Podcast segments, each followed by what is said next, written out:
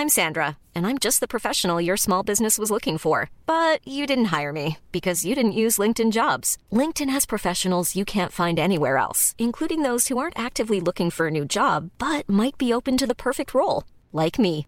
In a given month, over 70% of LinkedIn users don't visit other leading job sites. So if you're not looking on LinkedIn, you'll miss out on great candidates like Sandra. Start hiring professionals like a professional. Post your free job on linkedin.com/people today.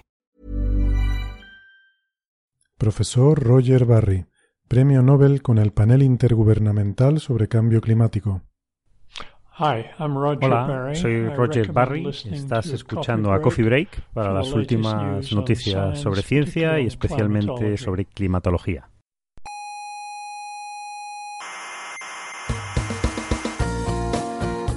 Aquí comienza Coffee Break, la tertulia semanal de la actualidad científica. ¿Sabe usted una cosa? Dígame, Yo cuando pienso en grandes distancias me mareo. ¿ah sí? ¿Se, se marea? Sí, me entra vértigo ante la estupefacción. Ya verá, diga una distancia grande. ¿Un- ¿Una distancia grande? Sí, una distancia grande, dígala. Eh, yo qué sé, 20.000 años luz. Ay, Sí, se, ha- se ha caído, sí. Coffee Break, el único programa científico que apoya el estupor.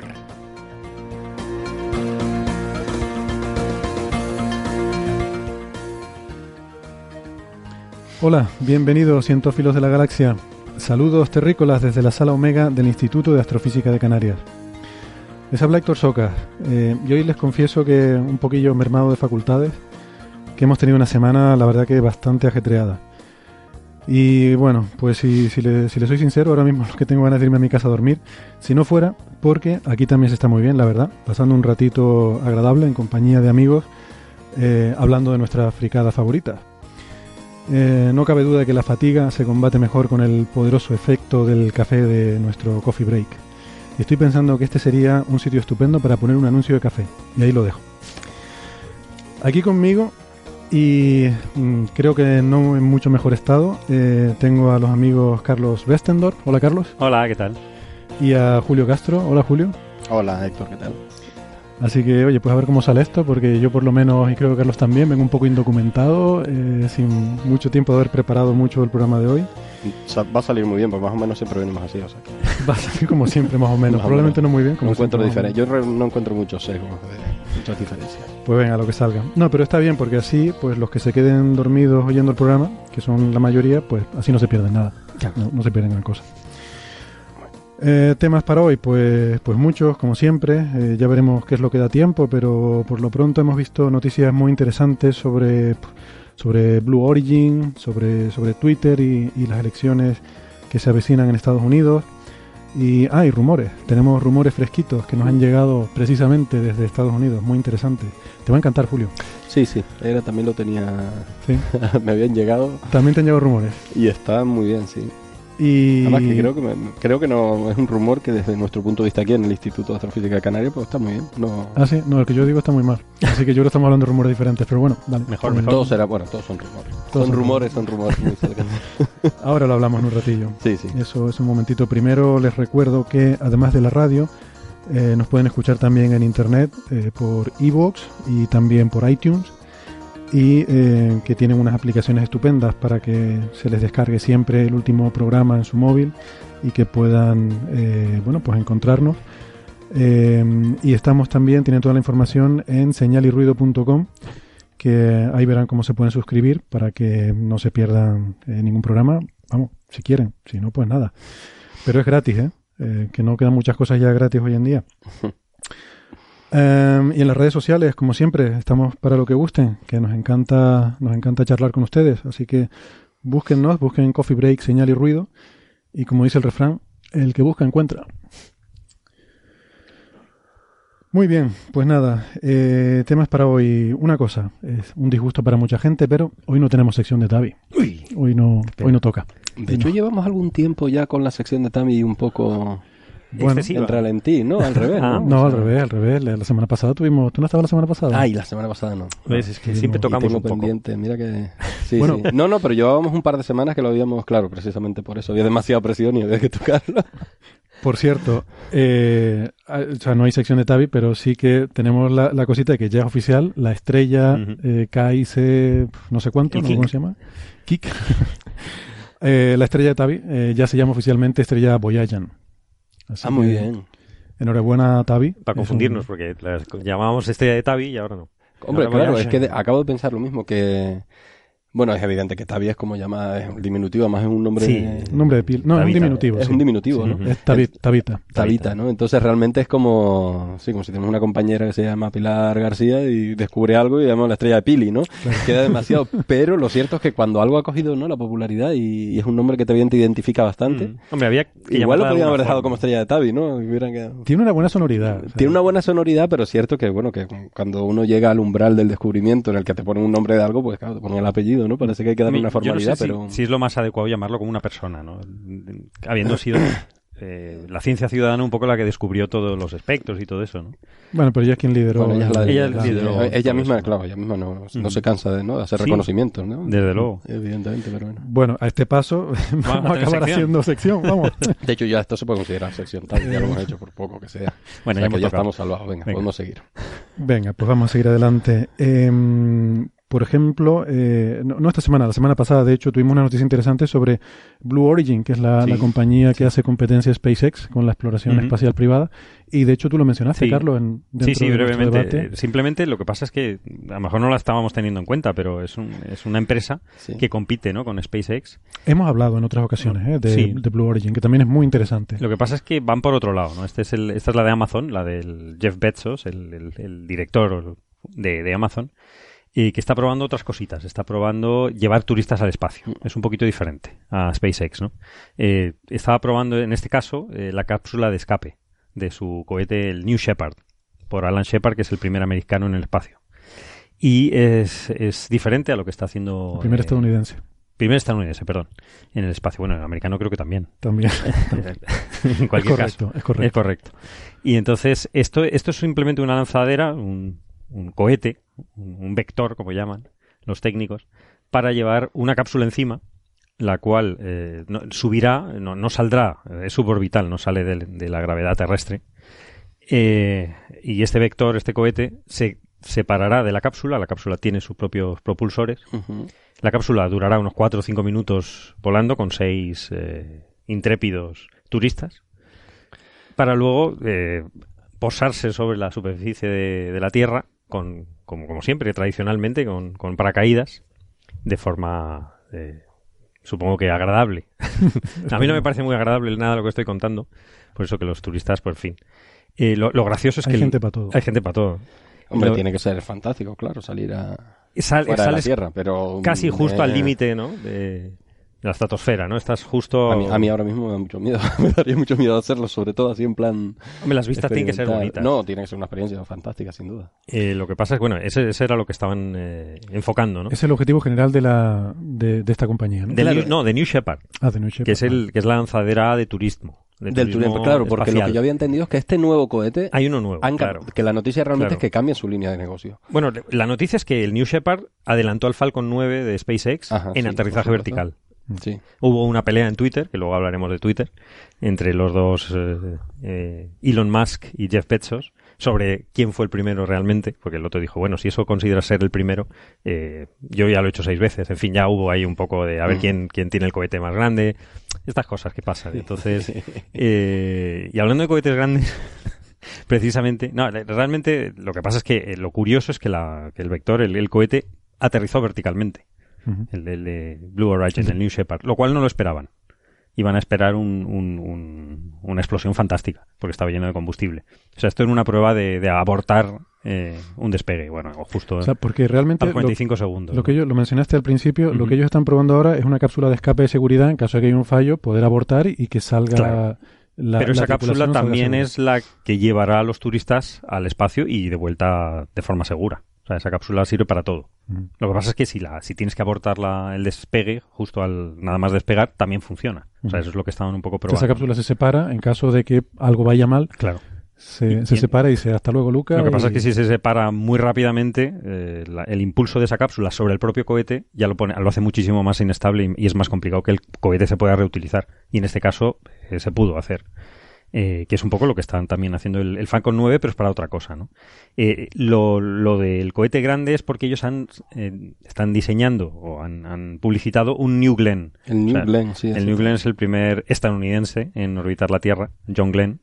Y eso, eso ya va a ser una competencia para el Falcon Heavy, que es el, el, el, el- Claro, orbital. eso de- para llevar de, cam- carga. de cambio de, Ujú. de línea de negocio realmente, Sí. porque ellos iban al turismo suborbital básicamente. Y Y, es- con esta herramienta, con este cohete que están Sí, de hecho, presentando, el Blue Origin está, está probando muchos tipos de, de motor también, ¿no? Sí. Que, es, que es algo... Sí, de hecho la competencia era también el de Virgin, ¿no? Que Sí. es la tercera. Es la tercera, es Virgin. de inversión privada en esta carrera espacial Y el moderna, Richard- ¿no? La sí, que nos hemos sí. metido, que no tiene nada que ver con la de los años 50. Pero bueno, hay que tenerlos en cuenta Empresas porque privadas el- y... el- el- al final van a ser empresas privadas lo que nos va a llevar al espacio, ¿no? Ha, ha habido un cambio de paradigma, luego Mm. podemos hablar de esto. Sí, sí, sí, no, cuando quieras. Que, no, lo único que eso, que el, el New Glenn es, es casi tan grande como el Saturno 5, ¿no? El, el que nos llevó a, Sí, sí, a la es- Luna, ¿no? Es un pedazo de cohete, un cohete con capacidad orbital ya. Es capacidad orbital y es, un- es una salvajada, ¿no? Es que también hay negocio, vamos a verlo, el turismo espacial está bien, pero también hay negocio en la industria en colocar satélites, en los contratos públicos de la NASA, los contratos de la ESA, para porque ellos pueden hacer más barato el suministrar eh, de, de carga a la estación espacial, por ejemplo. Eh, incluso eh, llevar astronautas, que también se está planteando SpaceX, ¿no? Eh, hay un montón de dinero también en, en contratos de las agencias espaciales. Así que, que el, el negocio no es solo el de los turistas, ¿no? Que, Sí, que también duda, está muy bien, duda, pero de esta forma pueden expandir un poco más sus horizontes, ¿no? Sí, no, está claro que turistas habrá o no, pero lo que está claro es que carga eh, orbital va, va a haber que llevar a las, la- las Esto misiones espaciales que del futuro, ¿no? ha sido un gran negocio de las agencias estatales espaciales hasta ahora, ¿no? La, realmente la agencia, la propia agencia espacial europea, ¿no? Cuántos viajes no venden del el Ariane, eso se vende, realmente es un negocio. Sí, y para Bueno, mí, un negocio, claro. es un negocio en el que la agencia se autofinancia en, porcentaje, ¿no? Y las agencias chinas y Sí, sí, están lanzando hindúes están lanzando y era ese era un mercado que existía hasta ahora, ¿no? El lanzamiento de satélites o de microsatélites incluso. Entonces supongo que Sí, Rusia, Roscosmos, eh, ¿quién se dedica sí, a lanzar? Claro, ¿Quién tiene los costes más baratos ahora mismo de, de- de poner cosas en órbita? Y, y están consiguiendo un montón de, de contratos de la industria privada, sobre todo con eso, ¿no? Ujú.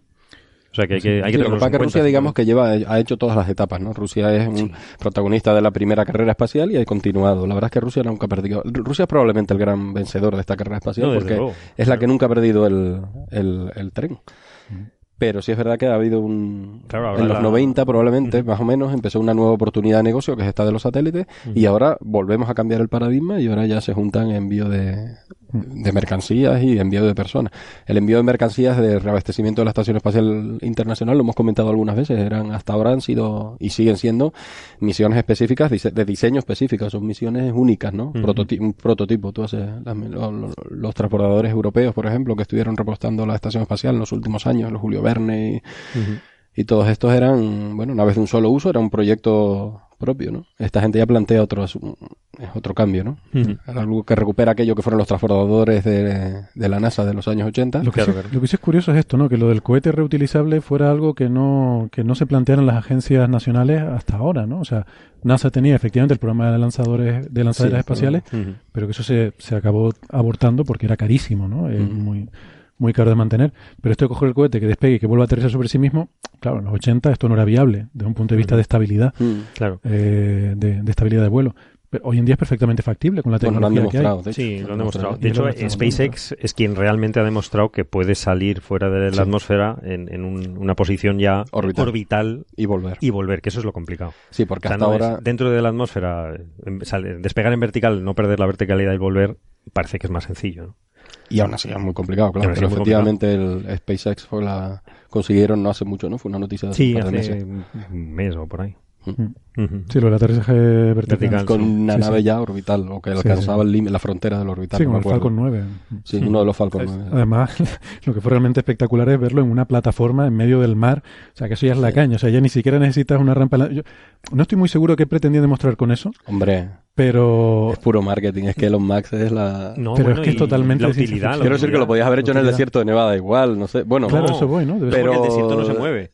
La gracia es que la plataforma Claro, se la mueve. plataforma se también, mueve. Sí, porque sí, era lógicamente como va- darle un... los cohetes van a acabar en el mar. Pero es como el más difícil todavía. Era como... Claro. Sí, sí, sí. Eh, No sé Pero si- como la plataforma también se movía y el cohete tenía que coincidir. Hombre, el- es el doble formalmente también era una medida de seguridad, digamos, al estar sobre el mar, bueno, pues Claro. cualquier cosa, ¿no? Cualquier cosa acabas en el mar. Acaba en el mar. Nuestro gran vertedero, por otro lado, pero bueno, aparte, es otro tema. Pero sí que, efectivamente, bueno, lo demostraron con mucho éxito y, muy- y de manera muy espectacular, por supuesto. Sí, sí, sí. Y con mucha difusión en redes sociales, como corresponde. Pero bueno, Muy bien. Pues, pues nada, eh, está muy bien. Entonces sigue la carrera. Vamos a ver Sí, sí, quién, sí. vamos a ver quién como, gana. como epílogo, lo, eh, lo comentaba antes, sí me gustaría mm, no sacar el tema ahora que lo estamos liquidando y es un tema que se presta para otro programa, quizás. ¿eh? Ahí, a mí me lleva a la reflexión esta carrera basada en, en empresas privadas, ¿no? En el que las agencias públicas se convierten en, en clientes. Se están convirtiendo en clientes, ¿no? De esta tecnología. Y esto me lleva a cierta reflexión. No tengo una opinión cerrada, pero sí me lleva a reflexión porque este tipo de cosas em, que abarcan objetivos muy ambiciosos, cuando históricamente se han depositado en manos exclusivamente privadas, no necesariamente han tenido luego, no han acabado del todo bien, porque los intereses al final de una empresa privada son los que son y terminan habiendo... Pero el no, ejemplo tengo suele- claro, creo que no, no, no, Mm. no tengo muy claro, pero creo que se presta a una Vamos, vamos a abrir ese melón, venga, porque como hoy no tengo muchas ganas A de trabajar, vamos a ponernos aquí a hablar de lo que nos dé la gana. sí, sí. El, eh, no, es, es interesante, ¿no? El argumento que se suele dar es que estamos, empeza- o sea, como los primeros pasos de la aeronáutica. Eh, o sea, cuando se empezó a Mm. investigar el hacer aviones y tal, y luego de repente las compañías privadas empezaron a hacer aviones. Sí. Yo la impresión que tengo, eh, hace tiempo que tengo un poco la sensación de que mm, las agencias espaciales han ido perdiendo ambición, también debido a la falta de financiación, que Claro. hemos pasado de una época dorada a una época, pues, Crisis. más de mantenimiento, más de mantenimiento. Y me da la impresión de que eh, la exploración espacial eh, se ha vuelto cada vez asumiendo menos riesgo y cada vez con menos ambición. Entonces eso hace que la empresa privada, o sea, estamos ya en un nivel en el cual se pueden empezar a hacer cosas de forma más o menos rutinaria, Mm. ¿vale? Esto de construir un cohete que pueda volver a aterrizar en el mismo sitio y tal, nos parece espectacular, pero esto quiere decir que esta tecnología probablemente está disponible hace bastante tiempo. Eh, y que esta gente lo que ha hecho es tener la motivación de decir vamos a hacer esto porque esto es súper interesante desde un punto de vista de mercado.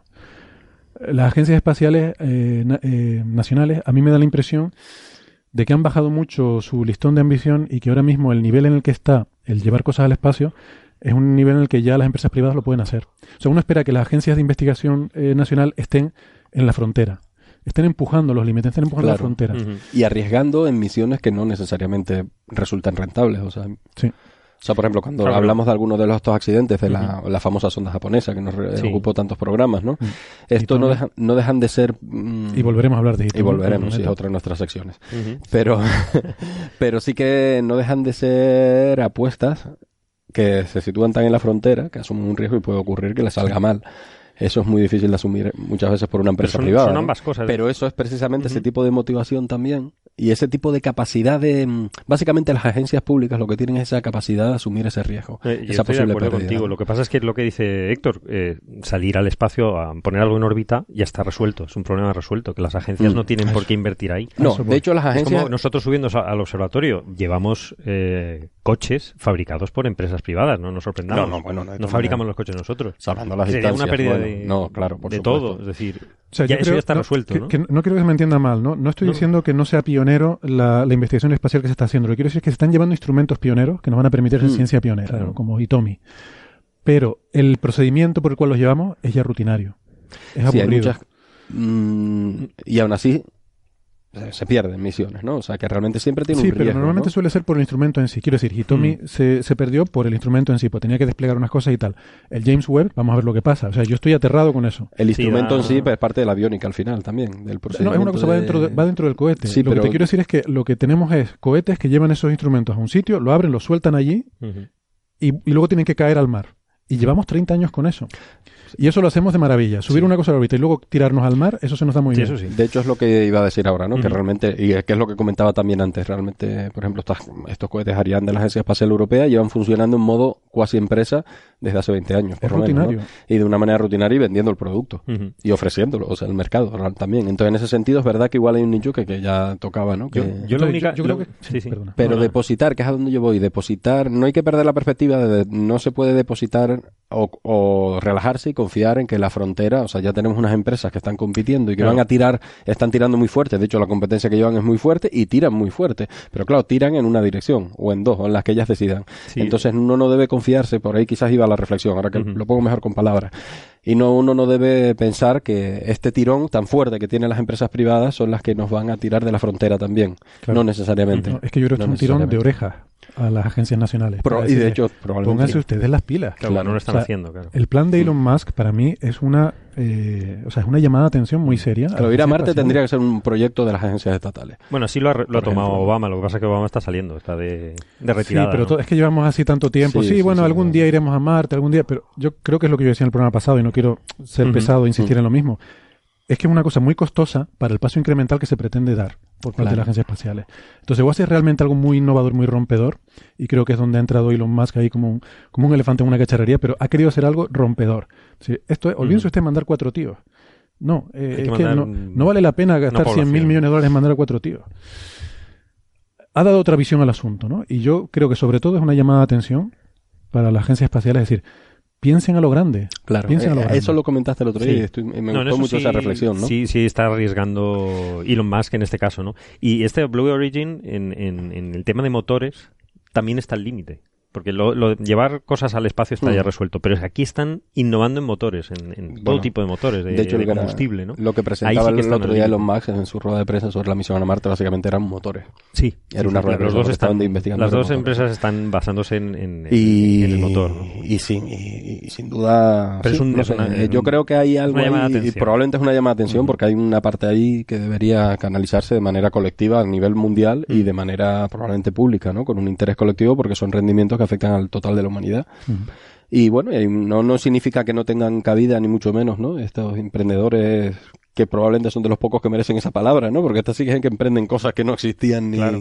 Pero esa es la historia de la humanidad. Y ¿no? esa es la historia de la humanidad. visionaria que en arriesga ese, su en eso no hay vida, problema, ¿no? Pero es verdad que, que eso, que las agencias estatales deberían tomarse muy en serio y, y ver, ¿no? Hacia dónde enfocan sus esfuerzos y mantener un poco esa frontera y esa capacidad de inversión y de asumir riesgo y de asumir perder dinero. O sea, no son deberían poder recuperar cierta capacidad de, entre comillas, perder dinero. Perder dinero que significa asumir Significa- proyectos de alto riesgo, ¿no? Eso significa tener más financiación. Si al final. Eso significa tener más financiación. Tampoco es que les queramos echar la culpa a esta pobre Claro. gente que dirige estas agencias, ¿no? Eh, es lo que hay y entonces pues tienes que tienes que hacer lo que puedas con lo que hay, ¿no?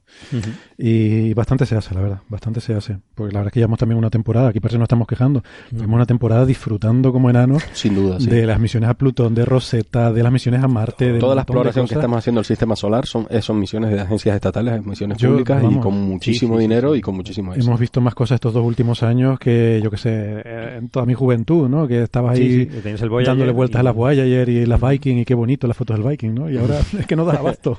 No das abasto, es verdad. Yo he perdido la lista de los nombres, o sea, llega un momento que ya no, la sonda... ¿De quién era? La ¿De que fue era la de la Rosetta, esta era de la? ESA, esta fue por allí, ya se me mezclan los nombres, tienes que repasar, cuando tengo que hablar de ello, Sí, sí. tengo que repasar los nombres otra vez, el nombre de la sonda, el nombre del cohete, la agencia que lo lanzó, porque se te mezclan los que van a un satélite o los que van a Ujú. otro... O sea que sí, sí, eso es un, un síntoma de éxito. Ujú. Bueno, pues muy bien. Muy bien. Venga, pues vamos a ir pasando de tema entonces. Eh, yo tenía uno, de hecho, de hace ya un par de semanas, porque el artículo es del 23 de septiembre, pero es de estas cosas que las hemos ido, bueno, dejando para un poco para el final y no, no había salido en los programas anteriores, pues siempre nos liamos hablando de otras cosas, seguramente más interesantes, pero no, no quería dejar de pasar esto, ¿no? Porque es un concepto que me parece muy fascinante. O sea, se trata de responder la pregunta, ¿está rotando el universo? Que es algo que ya hemos planteado aquí alguna otra vez. Eh, porque, bueno, es una pregunta muy interesante, ¿no? O sea, el universo sabemos que está en expansión, y además en expansión acelerada. Eh, y se ha planteado la pregunta, mm, tenemos un episodio que ahora no recuerdo cuál es, pero recuerdo que estaba en el título, o sea, Ujú. si tienen interés, Sí, sí, sí. sí. pueden buscar en el título ¿Está rotando el universo? o algo así.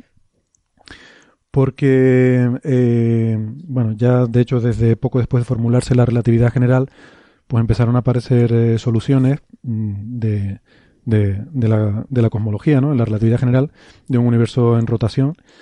Y, y esto en principio es una posibilidad permitida por la teoría. Eh, y es que recientemente sacamos el tema porque justamente había salido un trabajo de, de un investigador que se llama Michael Longo y un equipo de, de cinco estudiantes suyos en, en la Universidad de Michigan que se habían dedicado a mirar galaxias del Sloan Digital Sky Survey, ¿no? Que es una de las herramientas más poderosas que tenemos en astrofísica. Muy poderosa. Y no, eh, un día podríamos hablar de ella. Mm, Venga, ahora, eh, buen día. Bueno, ahora no, vamos, es un catálogo de, de hecho, en- ahora mismo estamos con la segunda, la segunda, ¿no? La segunda Sí, versión la segunda Eslogan, versión. la segunda versión, ¿no? Y es un catálogo de, de- de imágenes tomadas en campañas rutinarias pero intensivas de, de satélites, de galaxias, que galaxias hay decenas de miles, así al- a simple vista, ¿no? Sí, es Esto un catálogo hizo de galaxias que hay espectros y hay imágenes Claro, entonces son imagen y espectro.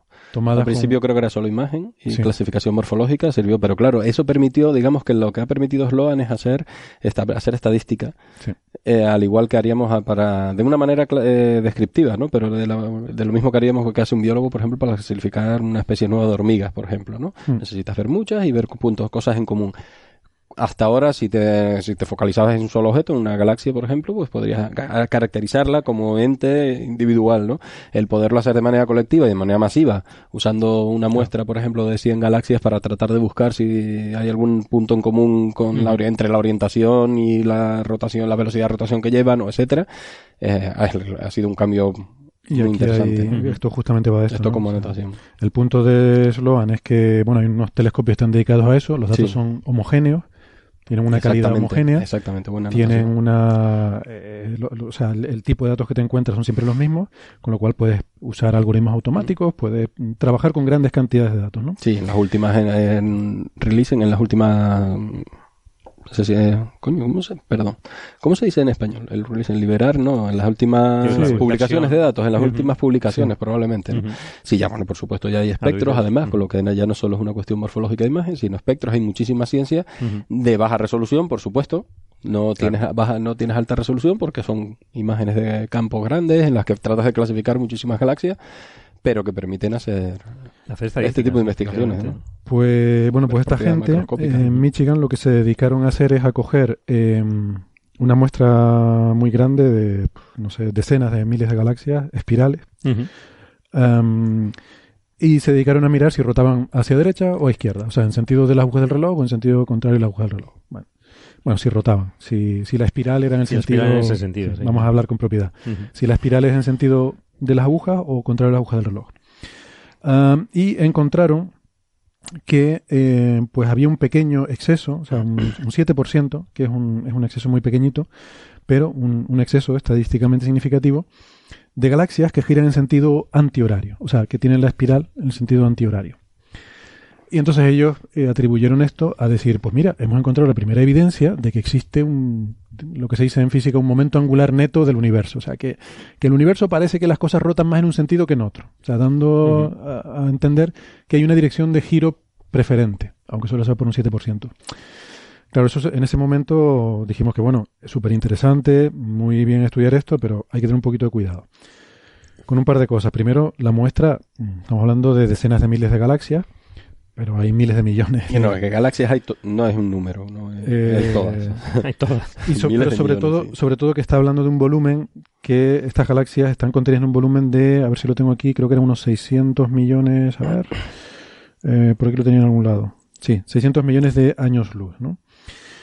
Que mm, no es mucho. No es O sea, mucho. parece muchísimo, pero eh, cuando hablamos del principio cosmológico y de que el universo tiene que ser homogéneo e isótropo a gran escala, eh, tienes que estar hablando a escalas de miles de millones de años luz, ¿no?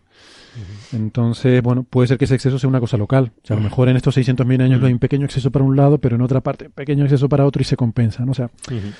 Que ese es un, es un principio fundamental del modelo estándar de cosmología, que eso es lo que hay claro. que decir. Eso es básicamente lo que se cuestiona, ¿no? La homogeneidad a Sí. gran escala, por supuesto, del universo. Es ¿no? que es muy incómodo. Entonces, que alguien te diga, no, no, no es tan homogéneo. Hay una que haya una dirección preferente de giro, de momento angular, Sí. y, y por lo tanto de distribución de la energía, cambia ya, no, entonces no sería homogéneo, ¿no? Se generan iso- isotropías. ahí, ¿no? anisotropía. Anisotropías.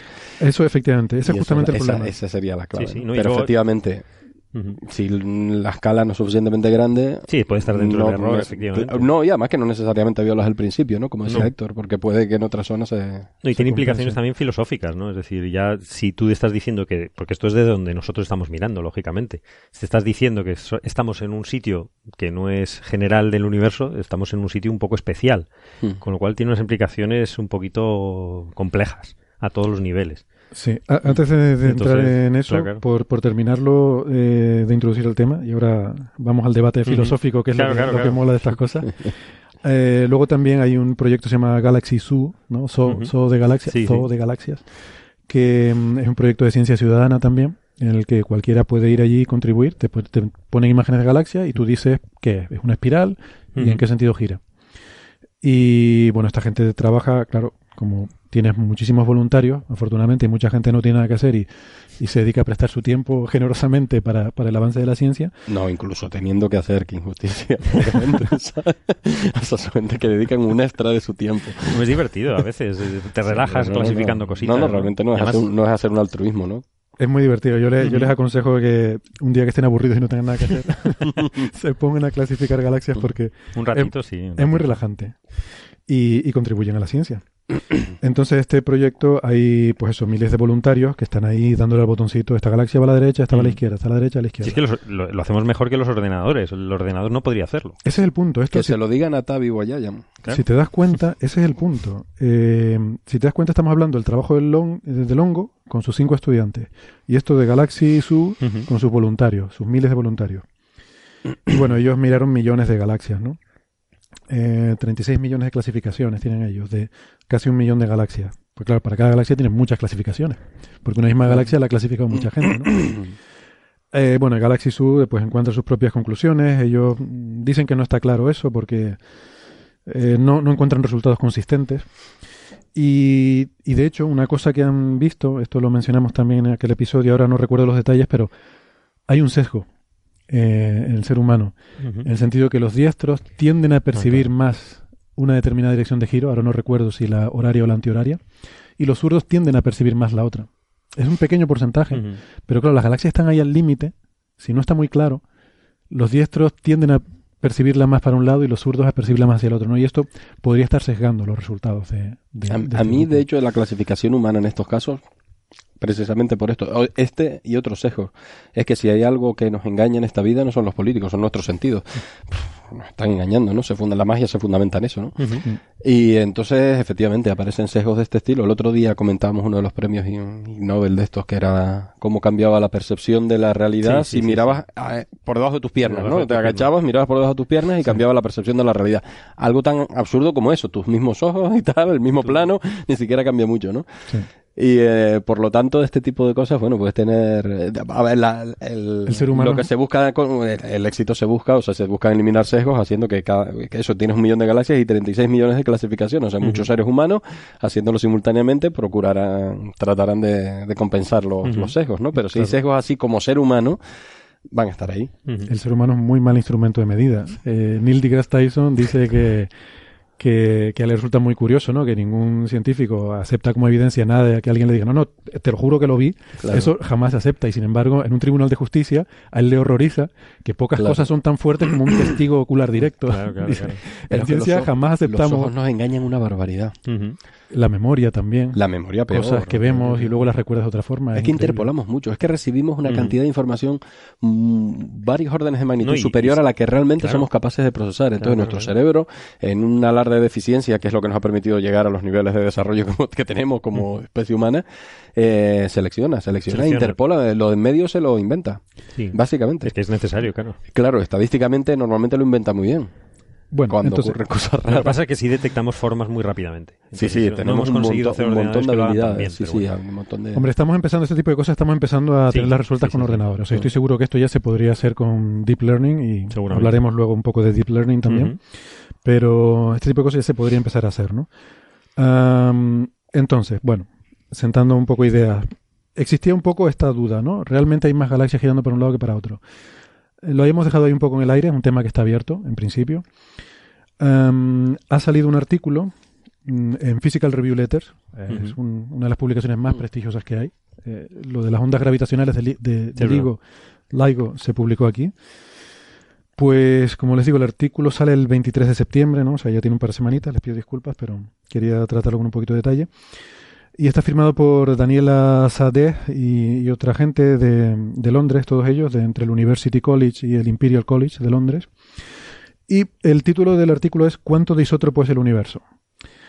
Em, lo que hacen ellos es, en vez de mirar galaxias, van al fondo cósmico de microondas, que, como les hemos dicho muchas veces, es una de nuestras herramientas fundamentales para entender el universo a gran escala, ah, y se plantean qué grado de anisotropía podría tener.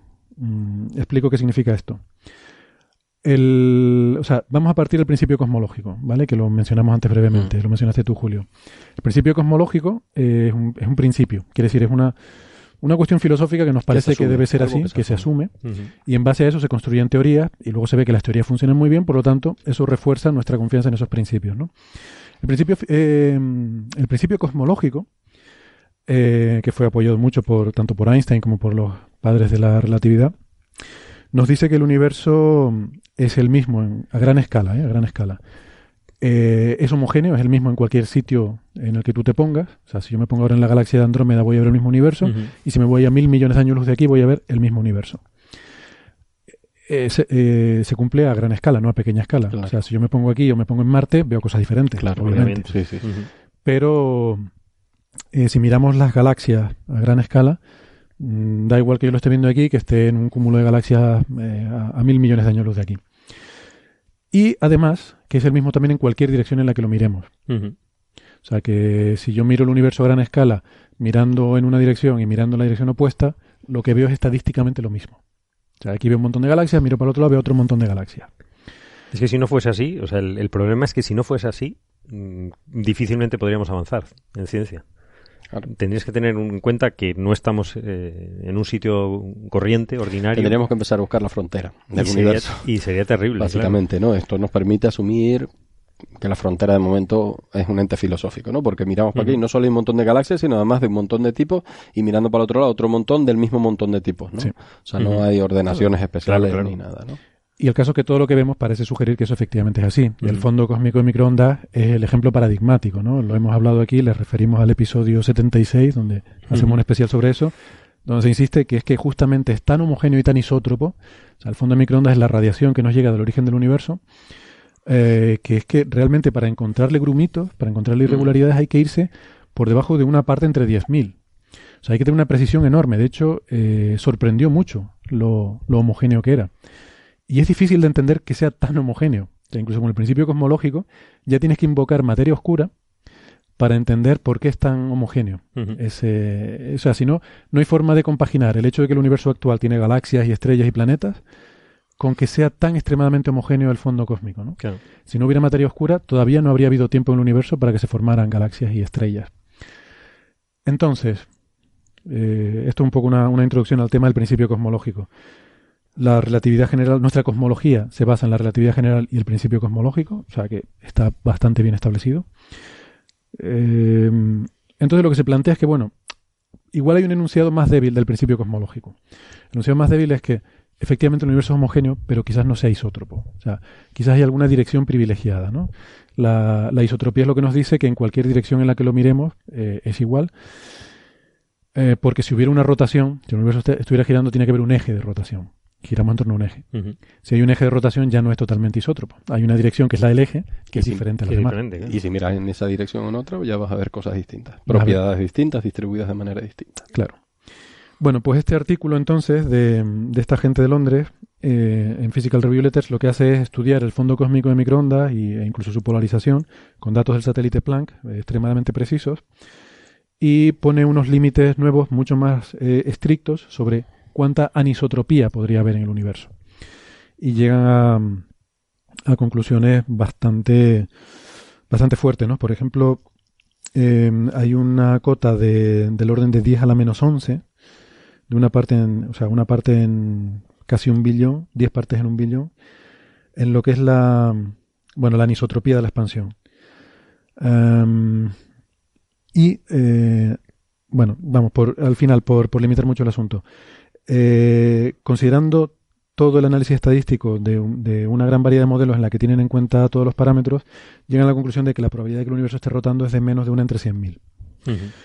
eh, apreciablemente. Esto viene, eh, me olvidé decir una cosa. Antes hablaba de las soluciones estas de la relatividad, de la cosmología en un universo que gira. Eh, se llaman soluciones de Bianchi o Bianchi, no estoy muy seguro, pues solo lo he visto escrito.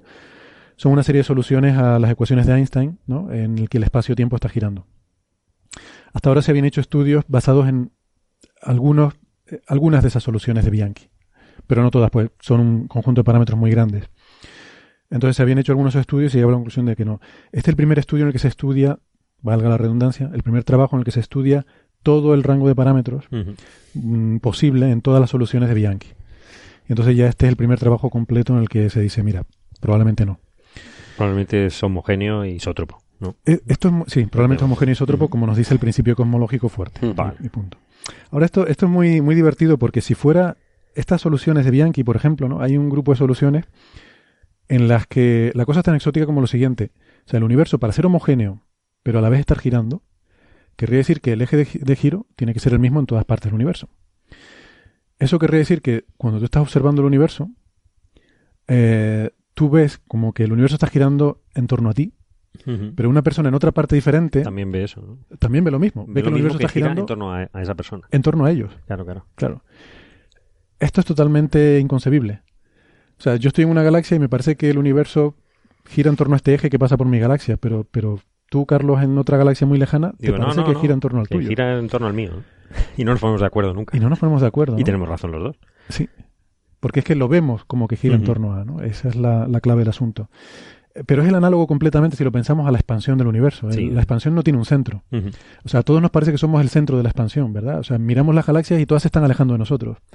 Pero tú en otra galaxia ves que se están alejando de ti. Bueno, pero no tienes una idea tampoco dimensional, ¿no? O sea, se están alejando, pero no, no necesariamente. Claro, no hay centro, pero tampoco significa. En la expansión del universo no es que seas tú el centro, ¿no? Se te están alejando los objetos en la medida en la que todos se están alejando sin de, De todos. De todos. Todos ¿no? de todos. Sí, sí. Todos de todos, ¿no? Entonces, Ujú. Pero es verdad que esta Pero el modelo cosmológico dice que no hay centro, o sea, que es que se está expandiendo Se- todo se el expande, universo, sí. se expande. Entonces no, no hay sí, centro de expansión, sino en todas partes se está expandiendo, ¿no? No es que salga, no es que el espacio nuevo vaya saliendo de un sitio, sino Claro. que en todas partes se está generando espacio nuevo, ¿no? O sea, Va entre tú y yo se va, está, como, va como creciendo. va creciendo, entre va tú y yo está creciendo. el espacio, ¿no? Es como, supongo que la piel en el cuerpo humano, ¿no? Cuando crecemos, la piel crece por todas partes a la, a la vez, ¿no? O sea, si yo tengo un Sí, lunar aquí y otro aquí, se van a ir separando porque la piel va creciendo entre esos dos lunares, ¿no? Sí, sí, sí, sí. Vamos, en principio es un producto de.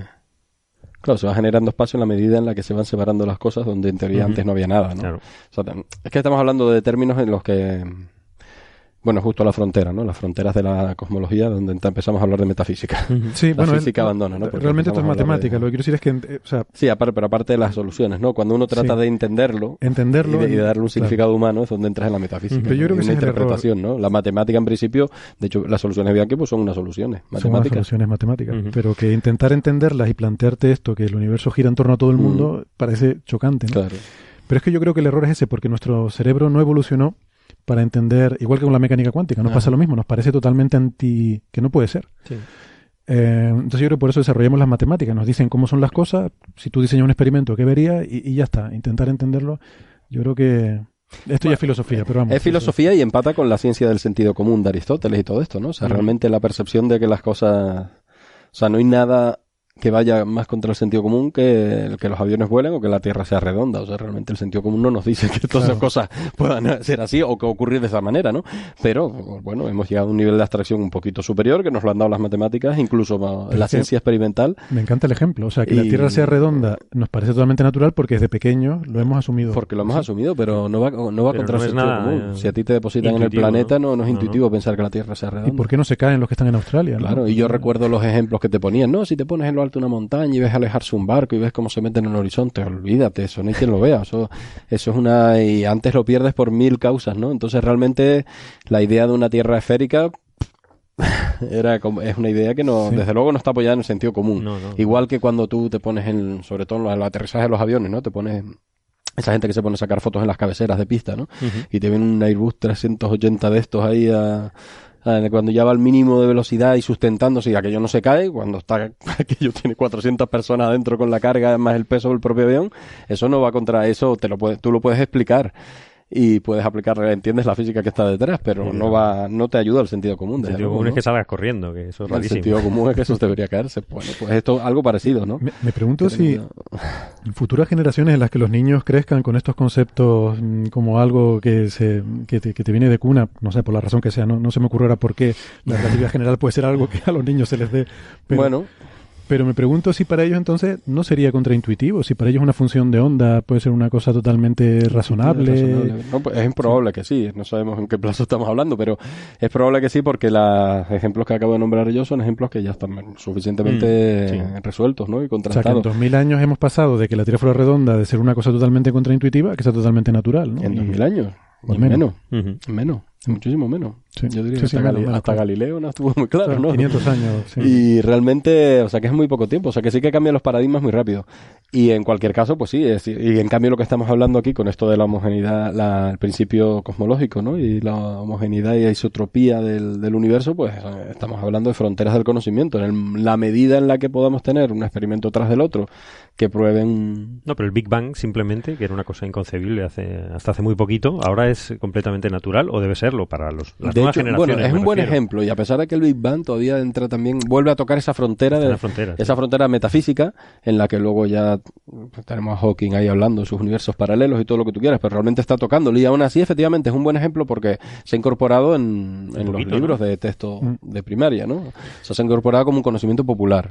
Es que lo sorprendente es lo contrario, porque cuando extrapolas hacia atrás y miras la historia, ¿no? Lo que comentábamos en el especial del fondo de microondas, que pensar que en los tiempos de Einstein mm, se- ni se les pasaba por la cabeza que el universo fuera dinámico. O sea, lo- el prejuicio es Sí, que el universo sí. era estático, estaba Siglo todo pasado, ¿eh? ¿no? Claro, Sí, claro. estamos hablando de hace menos de 100 años, entonces, bueno, 100 años. Bueno, ahí ya estaba, ahí entró en crisis, ¿no? Eso. Sí. Sí, entró en crisis, pero, ahí, pero que vamos, crisis que, parece que es algo La como expansión mucho... del universo, ¿no? Es, Claro, es justo ahí. pero que parece sorprendente principios del siglo XX, ¿no? pensar que ha sido cuestión de un siglo. Eh, o sea, una cosa que ahora es tan natural y tan asumida, como dices tú, que el Big Bang, pues prácticamente los niños pequeños ya tienen la idea del Big Bang. Ah, y sin embargo, pues hace no tanto, en tiempos históricos Mm. relativamente recientes, eh, era inconcebible una cosa así. Sí, sí, sí, son estamos hablando de 100 años atrás, sí. 100, 100, una vida humana. Sí, ha habido manada larga. Bueno, pues, pues eso. ¿Algo más sobre este tema o vamos pasando? Yo. El nivel de confidencia del resultado me parece un poquito bajo, no lo sé, no estoy, no conozco mucho el sector. 95% de confidencia es un, ¿cuánto es un 3 sigma por ahí? No llega, ¿no? Sí, un 3 Entonces, bueno, pues está bien, pero eso como anotación nada más. Bueno, pero el 95% es del 10 a la menos Del 10 a la 6, menos este, 11. Sí, sí, pero bueno, no tiene que ver, ¿no? menos 11. El- la probabilidad puede ser baja, pero la probabilidad de que la de que no sea una casualidad, ¿no? El- Ya. Bueno, es un poquito, Sí. pero está bien, es suficiente. ¿eh? Es No, un- a ver, como se plantea en el artículo, yo lo he mirado un poquito, es que no- es decir, poner límites, Mm. poner límites, ¿no? Porque buscar decir que algo es cero siempre es imposible. Claro. Cero, que la rotación es cero, eso el cero no existe en la naturaleza, o sea, eso para empezar.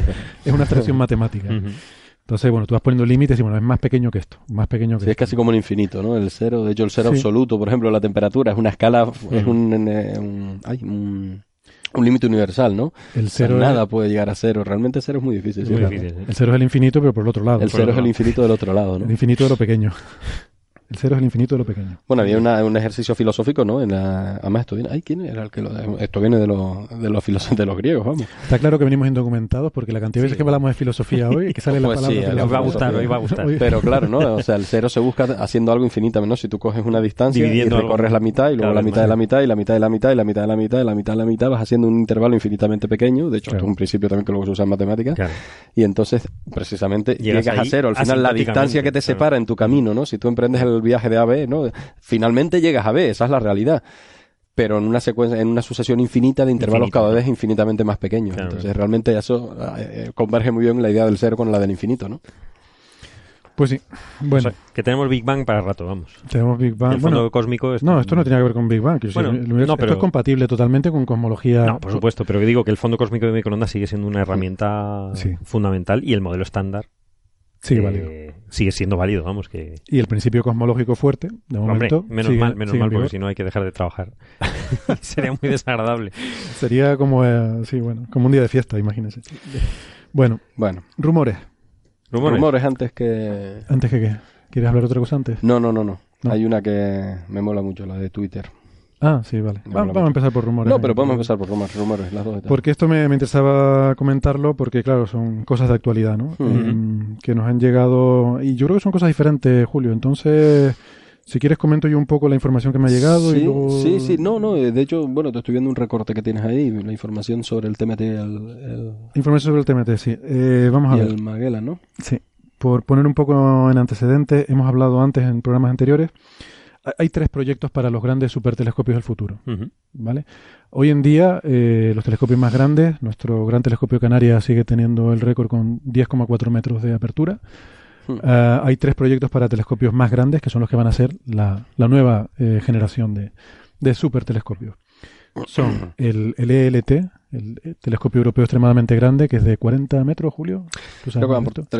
39. 39 metros. Empezó siendo un 50, era el primer proyecto, pasaron a 42, 39, creo que van por 39. Es un proyecto europeo de ESO, el European Southern Observatory. Es un proyecto europeo, se va a construir en Chile.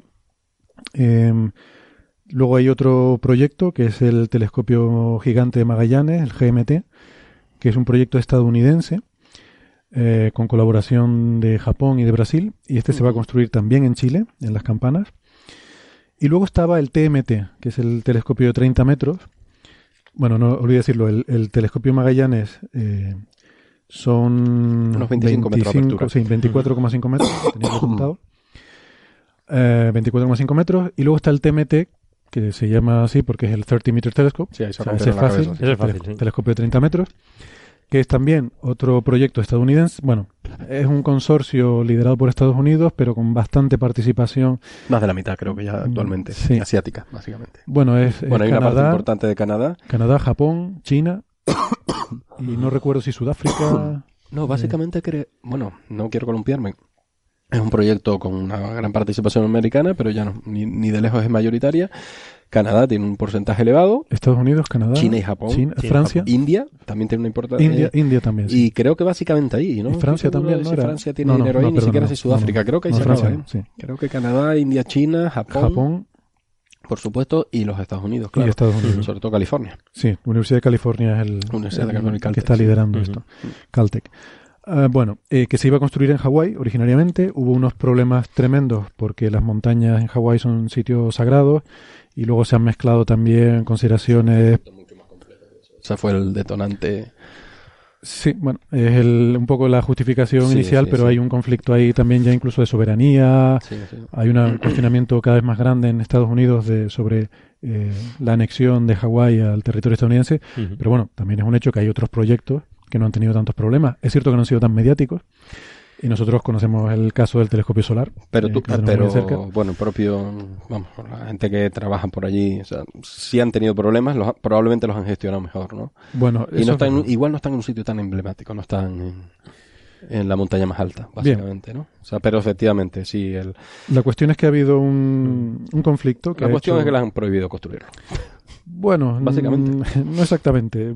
Sí, bueno, vale. A- a- La digamos que ha habido hawaiana. problemas, problemas legales, ¿no? Primero se autorizó, luego cuando ya había comenzado el, el trabajo en el terreno, pues se, se paró aquello por una, unas decisiones judiciales, ¿no? Que eh, cautelarmente han parado las obras.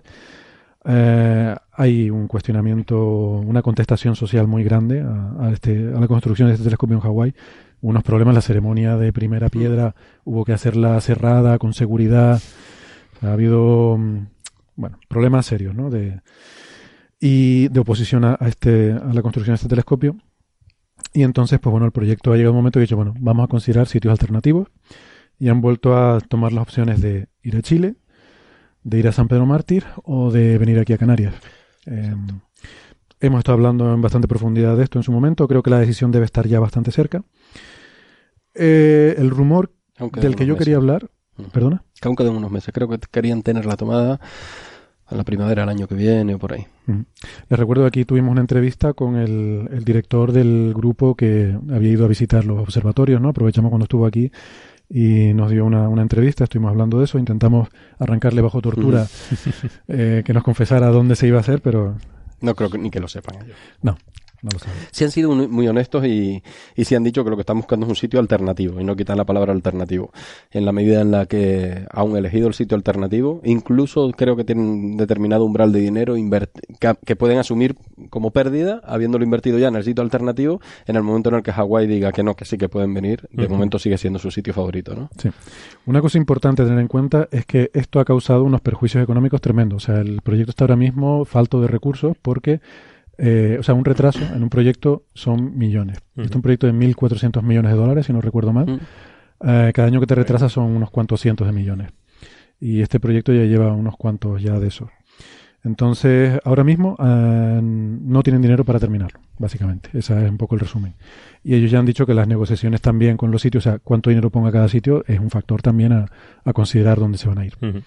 Bueno, el rumor que nos ha llegado estos días de Estados Unidos es que hay voces dentro de, de Estados Unidos que están preocupados no por los costes ya de construcción de estos telescopios, que parece eso relativamente sencillo de financiar, sino por las operaciones. Y están sugiriendo que se fusionen el proyecto del telescopio Magallanes, este que se va a hacer en Chile, eh, liderado por eh, una serie de universidades, por el Carnegie Institution, básicamente, Universidad de Chicago, La institución, el Carnegie. Carnegie. También está la Universidad de, de Harvard, Arizona, etcétera, pero Aquí están metidos los de Harvard, precisamente en este. Que En serían la sí. competencia frente al otro polo, ¿no? En Estados Unidos está la, la zona este, la, el sí, polo fuerte de la costa este, que es Harvard tradicional, frente a la. California, ¿no? California, que es el, el que apuesta fuerte por California TMT. sí. Mm. Entonces están diciendo que por qué no se fusionan estos dos proyectos. Eh, pero pensando sobre todo en los costes de operación. Eh, estoy mirando, por ejemplo, el GMT. Eh, son eh, unos mil millones de dólares. Es un poco más barato que el, que el TMT. Mil millones de dólares normalmente se considera un 10% anual el coste de operaciones. Están pensando en unos 100 millones de dólares de operaciones, operaciones por año. El TMT pues serían 140 millones de, operaciones. más, sí. Entonces ahí es donde están teniendo problemas para encontrar financiación para eso y, y están sugiriendo pues que se fusionen, hacer un telescopio y que se opere con 100 millones de dólares al año. Em, esto es una cosa curiosa, por cierto. No, no sé si es momento para abrir ese melón, pero una cosa que yo personalmente he observado viendo proyectos científicos es que suele ser mucho más fácil financiar construir algo que luego operarlo. Sí, y mi teoría perversa es que, claro, construir algo Bien. viene, no da para muchas fotos. Eh, Hacen una ceremonia de inauguración, la prensa Y no salen todos eso. los medios. Tira Mm. mucho, tira mucho de- de- hay un escalón tecnológico, Claro, un tirón del a esfuerzo tecnológico. En mantenerlo es una pendiente suave, siempre estás tirando tecnología para mantener las cosas y mejorarlas y tal, pero Sí, pero el- el efectivamente la- el salto tecnológico es el inicial, ¿no? Inicial es el y ese gordo, tirón justifica también inversiones. Vale, eso, Sí. esto es porque Mm. aquí mis amigos son muy bien pensados. Sí, queremos. No, y bueno, por supuesto, todo lo que sea en dinero público pues, tendría- tiene una foto y la foto la saca el día que lo inaugura. yo es que yo me Incluso veo, que no está hecho, ¿no? Como visto- hemos visto fotos y por ahí, una no cosa hablando de es- ciencia, sino Una de cosa todo, es una ¿no? inversión desde el punto de vista de las empresas Ajá. y a, a crear un, un edificio nuevo es una inversión siempre para una empresa. Mm. Aunque sea un gasto, realmente es una inversión. Es decir, es algo que van a tener y que mejora, digamos, eh, el, el- el valor de esa empresa. Sea público Vale. o privado. Pero claro, mantener algo es un gasto. Siempre. Siempre. pero son donde están los puestos de trabajo Sí, y sí, donde sí. está el... Sí, pero sí, desde el punto de vista empresarial económico es así. Pero es que esto lo veo en todo. O sea, para hacer un hospital, eh, no sé, estoy pensando ahora mismo en un ejemplo muy concreto. Ah, bueno, Aquí ya. en la isla de Tenerife, eh, donde se hace un hospital y se Mm. hace inmediatamente, se financia y tal. Y luego, bueno, y, que, a- y aún así no es inmediato, si estás hablando en ese ejemplo en concreto, pero efectivamente. y se luego lo que cuesta, lo que cuesta muchísimo es abrirlo. que haya gente ahí trabajando, que haya máquinas, que haya poner que, las que- camas, ¿no? que Ha funcione. costado Sí, poner las máquinas camas y la gente que atienda, ¿no? la gente que se dotarlo, ponga ahí a trabajar. Dotarlo es lo que cuesta. sí. Entonces yo lo que veo es que, claro, tú inauguras un telescopio y se salen todos los medios de comunicación y vienen todos los que han puesto dinero y los políticos Mm. y lo no sé qué, y se sacan las fotos y se salen todos los periódicos. Pero ahora luego no hay fotos cada año diciendo 100 millones más este año y al año siguiente otros 100 millones para operar esto. No, no es verdad. Bueno, pues esto es lo que digo. Total, pues que este es el, el rumor que yo había oído sobre esto Que y a mí, me, a mí me preocupa porque, claro, el sitio que ya está puesto es... chi- me pre- a ver, es Chile para... entiéndanos, para disculpas el- a nuestra audiencia internacional. Nosotros tenemos mucho cariño al TMT y la posibilidad que pueda venir a nuestro observatorio nos gustaría mucho. Claro. Pero bueno, siendo objetivos, lo que queremos lo mejor para la ciencia. No, y que dos telescopios grandes en, en Chile con el Primero, LT... Sería malo que de tres supertelescopios pasáramos a dos. Eso ya, desde el punto de vista ¿no? De claro, humanidad, claro, de pasar a tener tres a tener dos, ya es una pérdida.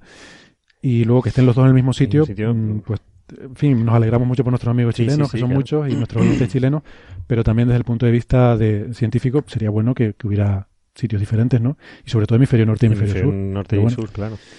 No Eh, sé, yo escuché el rumor, pero yo pienso que... A ver, pienso que son proyectos distintos, con gente distinta y con Ujú. inversores distintos. Los telescopios son muy diferentes también. Son muy diferentes. El, el Magallanes es un low cost.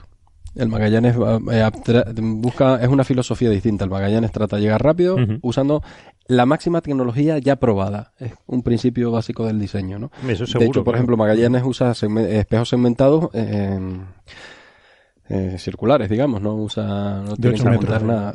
Buscan espejos, el equivalente a lo que ya existe. Ya sabemos fabricar espejos monolíticos de 8 metros para te- telescopios de 8 metros. Ellos lo que han cogido, creo que son, ¿cuántos son? ¿6 o? Siete. Siete, siete redondeles puestos así y, y con eso consigue una superficie colectora aproximadamente de un 25 metros. Es un 25 metros, el 30 metros es un 30 metros. Hay que pensar que la superficie va al cuadrado, obviamente, del- de este radio, ¿no? Entonces, esta diferencia en, en diámetro, por lo tanto, se aumenta bastante la, la- la- el área colectora. Y luego son gente distinta, porque em, en nuestra visión europea pensamos, tenemos una visión mucho más eh, compacta de lo nacional y en Estados Unidos estos proyectos son del dueño, no son tanto un proyecto americano, y menos en el estado actual de la cuestión, en el que los grandes inversores ni siquiera ya son americanos, ¿no? Han buscado. Estadounidenses, siempre me pasa, siempre sí, me sí. pasa. Bueno, a fin de cuentas americanos son, Ah, a fin de cuentas duda. americanos son, pero es verdad que sí me pasa un tic. No, no, no pasa todo. Yo, pasa, yo voy corrigiendo porque, claro, soy, soy el que luego en las redes sociales me, lle- me llevo los, Te llevas los palos, claro. me llevo los palos de los oyentes. Pero está bien corregido, sin duda. Pero bueno, vale, pues sí, eh, tienen, como decíamos antes, por ejemplo, en el caso del 30 metros, el TMT tiene inversión asiática, muchísima inversión asiática. Entonces, imagínate tú el dinero que ha invertido la India.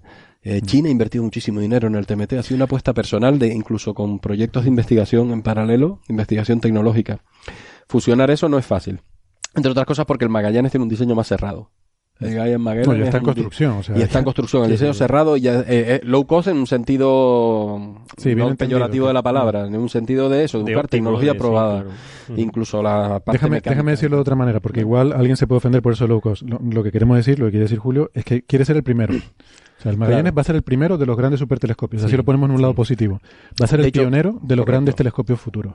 De hecho, hay que ponerle un lado positivo, porque no solo quieren ser los primeros, sino que además eh, quieren hacerlo con en reduciendo riesgos, permitir, serán los primeros Claro, también que produzcan ciencia, los primeros que, bueno, Claro. Y eso siempre es una opción, una opción, una opción El- válida, vale, muy válida, ¿no? Entonces, ir a, siempre tiene tecnología, ir a tecnología aprobada, aún seguro, así sí, sí, siempre claro. construir un telescopio siguiente más grande, que es lo que les está tocando hacer ellos, asumen riesgos, por supuesto, pero lo que tratan es de minimizarlos, mientras que los telescopios más grandes ya probablemente le están, les toca asumir una serie de, de riesgos tecnológicos, o sea, estás diseñando cosas que no existen y esas cosas las tendrás que desarrollar y te podrán salir mal, básicamente. Bueno. Y esos son retrasos, probablemente si todo será resoluble. Entonces, en ese sentido, sí que pienso que, que sí, que probablemente igual sí podría llegar a ser posible eh, una fusión eh, a nivel institucional, ¿no? De las dos instituciones, y eso también simplifica mucho los costes de operación. Por ejemplo, hay un caso de, hay dos telescopios de 8 metros, que son los Gemini, Gemini, que son dos telescopios gemelos, y uno lo tienen en Chile y otro lo tienen en Hawái. Entonces, el Gemini North, el Gemini South. Eso es una buena idea. Y eso es una buena idea y eso les permite, tienen eh, la instrumentación es clónica también y tal, te permite cubrir todo el universo y se han simplificado costes, ¿no? Y- Son dos telescopios Y es gemelos. Estados Unidos, con lo cual tienen esa experiencia, saben que les ha ido bien Claro. así, entonces por eso a lo mejor viene esta. En ese esta sentido motivación. decía que podría ser una buena noticia, porque sí, bueno, si se unen esfuerzos son mayores garantías de éxito de los proyectos, pero yo lo que veo muy difícil es que, claro, la, fusionar proyectos sería desembarcar toda la gente y todo el presupuesto que hayan podido acumular los del TMT para hacer una cosa que ya en está en marcha. Que ya está en ¿no? marcha, está cuando. Entonces eso significa tirar, eh, echar por tierra demasiado esfuerzo y demasiado, demasiado dinero anterior. De hecho, desde ese punto de vista ni siquiera veo la rentabilidad, porque tiras por tierra muchísimo trabajo. Ya. Sí, muchísimo to- no, todo trabajo el de trabajo, diseño. claro, todo el trabajo Entonces, previo todo trabajo TMT. previo. Entonces, bueno, sí, aprovechas la gente y puedes en el futuro disminuir ligeramente los costos de operación. Pero sí veo que igual, pues, pues no sé, si posibles futuras fusiones a nivel institucional que simplifican también los costos mucho, porque pueden organizarlo mejor lo- y, y eso sí, y en ese caso favorecería, porque lo que está claro es que el, el Magallanes va a las, al Cerro Las Campanas en Chile y, y, bueno, pues eso balancea a nuestro favor la posible, posi- eh, ¿no? posible ubicación del, del 30 metros si finalmente no va a Hawái, ¿no? Por Yo, yo creo que los 30 metros va a depender si España se moja o no, ¿eh? porque no, no veo yo que... Yo creo que sí, que va a hacer. Como en el caso del LT, al final fue una puja, una puja subastera de dinero. Eh, eh, subastera tampoco, no, no quiero ser, me salen palabras que me suenan todas muy peyorativas, pero una puja, fue una puja de gobierno y Brasil puso mucho dinero y, y entre unos y otros al final mm, decantaron la balanza. No, fue una cosa política, no fue El último fue una decisión política y siempre he dicho que probablemente tienen, no, probablemente no, que tienen que ser así, son Sí. inversiones públicas multimillonarias que tienen que ser tomadas como una decisión política.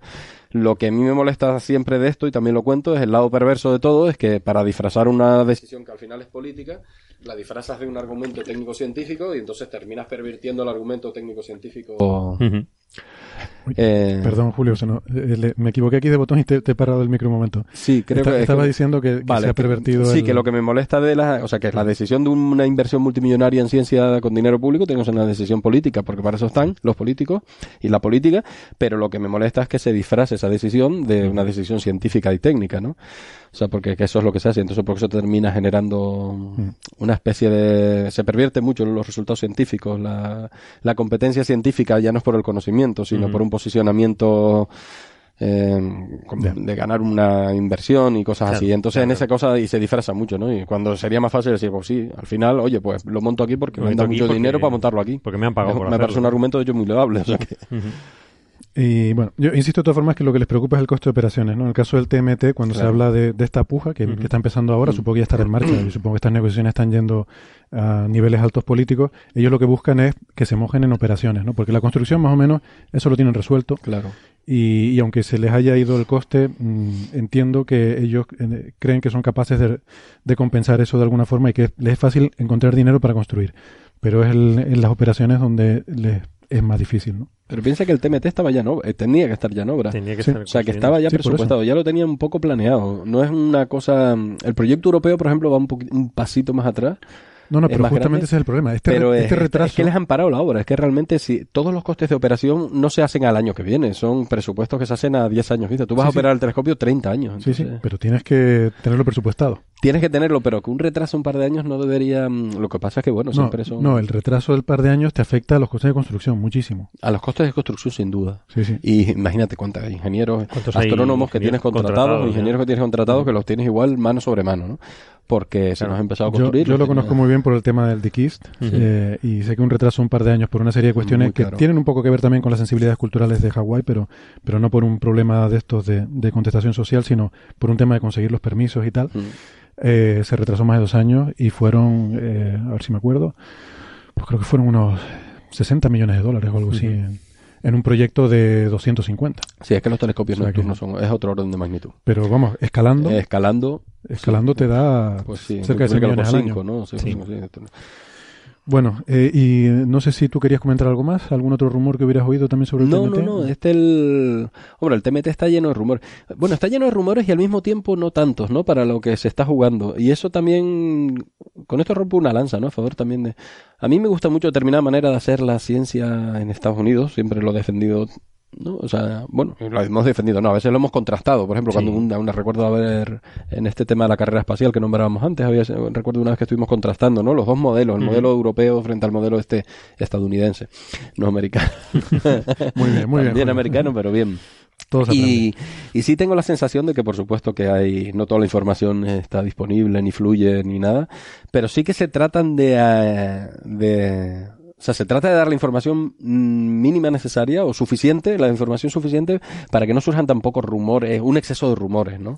Es que yo creo que la decía- transparencia es la mejor forma de, De, acat- de de evitar rumores. los rumores. Y a mí me da la impresión de que TMT mm, están siendo muy transparentes. O sea, cuando Sí. estuvieron aquí, o sea, se dejaron entrevistar, no, No ocultaron, no, hay nada secreto. No, no, No, realmente no ocultan. O sea, te Mm. ocultan. Tienen no que tomar saben, una claro. decisión y obviamente no te lo van a contar todo. Pero esto que decía yo antes, es un, eh, ellos lo dicen O públicamente. sea, el hecho que nos O sea, dijeran. Tengo un forma- problema muy grave en Hawái y eso me ocasiona tener que venir a, a ver cómo es tu sitio. Pero, pero incluso el seleccionándote como sitio alternativo, mi sitio es Hawái. O sea, en el momento en el que me den el permiso, te dejo tirado. Ellos lo dicen. Y si, te se lo estoy resuelve, diciendo, ¿no? si se resuelve lo de Hawái, se van En a el, peor de los, en el peor de los casos, bueno, te dejo una inversión ahí que, que, que estoy dispuesto incluso a perderla, ¿no? O sea, que tampoco, no hay... No, no. Por eso digo No, no, que- y, que, y sobre todo a mí lo que me sorprende es que dijeran claramente que bueno que va a depender mucho de las negociaciones. O sea, no han ocultado en ningún momento Por que esto es un tema también político y económico. económico, ¿no? claro, como tiene que ser. Bueno, pues vamos Muy a ir pasando entonces. Y había otro rumor que no me acuerdo cuál es. Ah, sí, sí, sí. Este sobre, en este caso, sobre la sonda espacial que está preparando NASA para ir a. Europa. Eh, porque eh, habíamos dicho que estaba seriamente comprometida, ¿no? Lo habías Mm. comentado tú el otro Sí. día, Julio. Bueno, el rumor que nos llega es que parte de la razón por la que esta sonda está teniendo estos problemas es porque está en competencia directa con un proyecto que se llama Atlas T dentro de NASA, que es un proyecto es curioso porque es el sucesor del sucesor del Hubble. Sí, que todavía no está, no se ha lanzado. No, El- o sea, el el sucesor James Webb, del Hubble es el James El Webb. James Webb. Que es una pasada, es un supertelescopio, tal, que todavía se está construyendo. El año que viene es el- se supone que se lanzará, ¿no? Se Sí, lanzará. digamos que 2018, el 2018, James Webb está en la pista de despegue, ¿no? Entonces, en ese, por eso están pensando en el siguiente. Pues están pensando en el siguiente estos eh, tíos. Estos proyectos llevan mucho tiempo, claro. Es que si no piensas en el siguiente, te pilla el toro. Hombre, me parece muy bien, pero vamos a ver, todavía no has lanzado uno y estás pensando en el siguiente, o sea, Sí, vamos sí. a ver. Que puede pasar lo que estábamos diciendo antes, que de camino y, y no tiene por qué. No, muestra mucha confianza, pensado, no pero- muestra mucha confianza en tu proyecto, ¿eh? Es que les puede pasar, claro. Te puedes quedar sin proyecto. Una, y- una vez di- diseñado y construido está, más que acabado, vamos. Pero vamos a ver, eso es como si estás en el altar y ya estás pensando en quién va a ser tu próxima esposa, o sea, es- no. Vamos a ver, un mínimo de compromiso. O sea, Tú empiezas, no sé, eh, cuando te compras un móvil, pues yo qué sé, al cabo de un tiempo dices, me gustaría tener otro nuevo. Pero no te estás comprando un móvil, estás pensando ver cuál es el siguiente que me compre.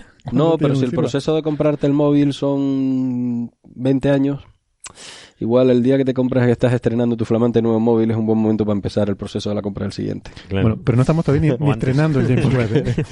Porque incluso antes, porque Claro, puede claro, ser que si la vida, digamos que básicamente esa es la disyuntiva, ¿no? Si tú estás estrenando o está- estás a punto de estrenar algo cuya vida útil es menor que el tiempo que tardas en, en comprarte el nuevo. Pues efectivamente, según estás terminando de comprar el, el nuevo, todavía no lo tienes y ya tienes que estar pensando en el siguiente porque si no habrá un periodo en el que te quedas sin él. Es Bueno, más pues, o menos esa. sí, Ya tiene hasta el nombre, incluso pensado un poco las especificaciones y se llama Atlas T y va a ser el sucesor del James Webb. em, y claro, es un proyecto muy, muy caro, muy O sea, esta gente costoso. está absorbiendo recursos, supongo, a tope. La cuestión es la... Porque no es lo mismo Europa, ¿no? Europa era una sonda. Claro, la de Europa es más barata, es mucho más barata, son Y es una diferentes. clásica de sonda. Sí. Entonces la, la disquisición es cuando se empieza eh, con los primeros eh, esfuerzos mm, hacia Atlas T, ¿no? Los primeros diseños. Claro. Porque eso va, o sea, el- los primeros diseños eh, conceptuales de Atlas T van a requerir recursos comparables a los que llevaría la misión a Europa, ¿no? Entonces es- hay gente que dice que, que no, que hay que empezar por Atlas T y eso, pues claro, como los recursos son limitados, lo que hablamos antes, NASA no tiene un presupuesto El reparto de la miseria que se dice. reparto de la miseria, pues tiene que decidir entre estas dos cosas y a mí me molesta mucho porque Sí. Atlas T seguro que es súper Mi interesante. comentario iba, esta vez sí era peyorativo. O sea, si es el reparto de la miseria en el peor sentido. O sea, no señor, hay que invertir en ciencia y en tecnología porque es el No, futuro y es nuestro curioso, de, ellos de son la los que humanidad, ¿no? Es, Y ellos son los que invierten. Estadounidenses, Estados Este, Unidos son los- el ejemplo de inversión. Sí, por eso mismo. Entonces, Pero este ellos tipo también de tienen un límite, ¿no? decisiones de...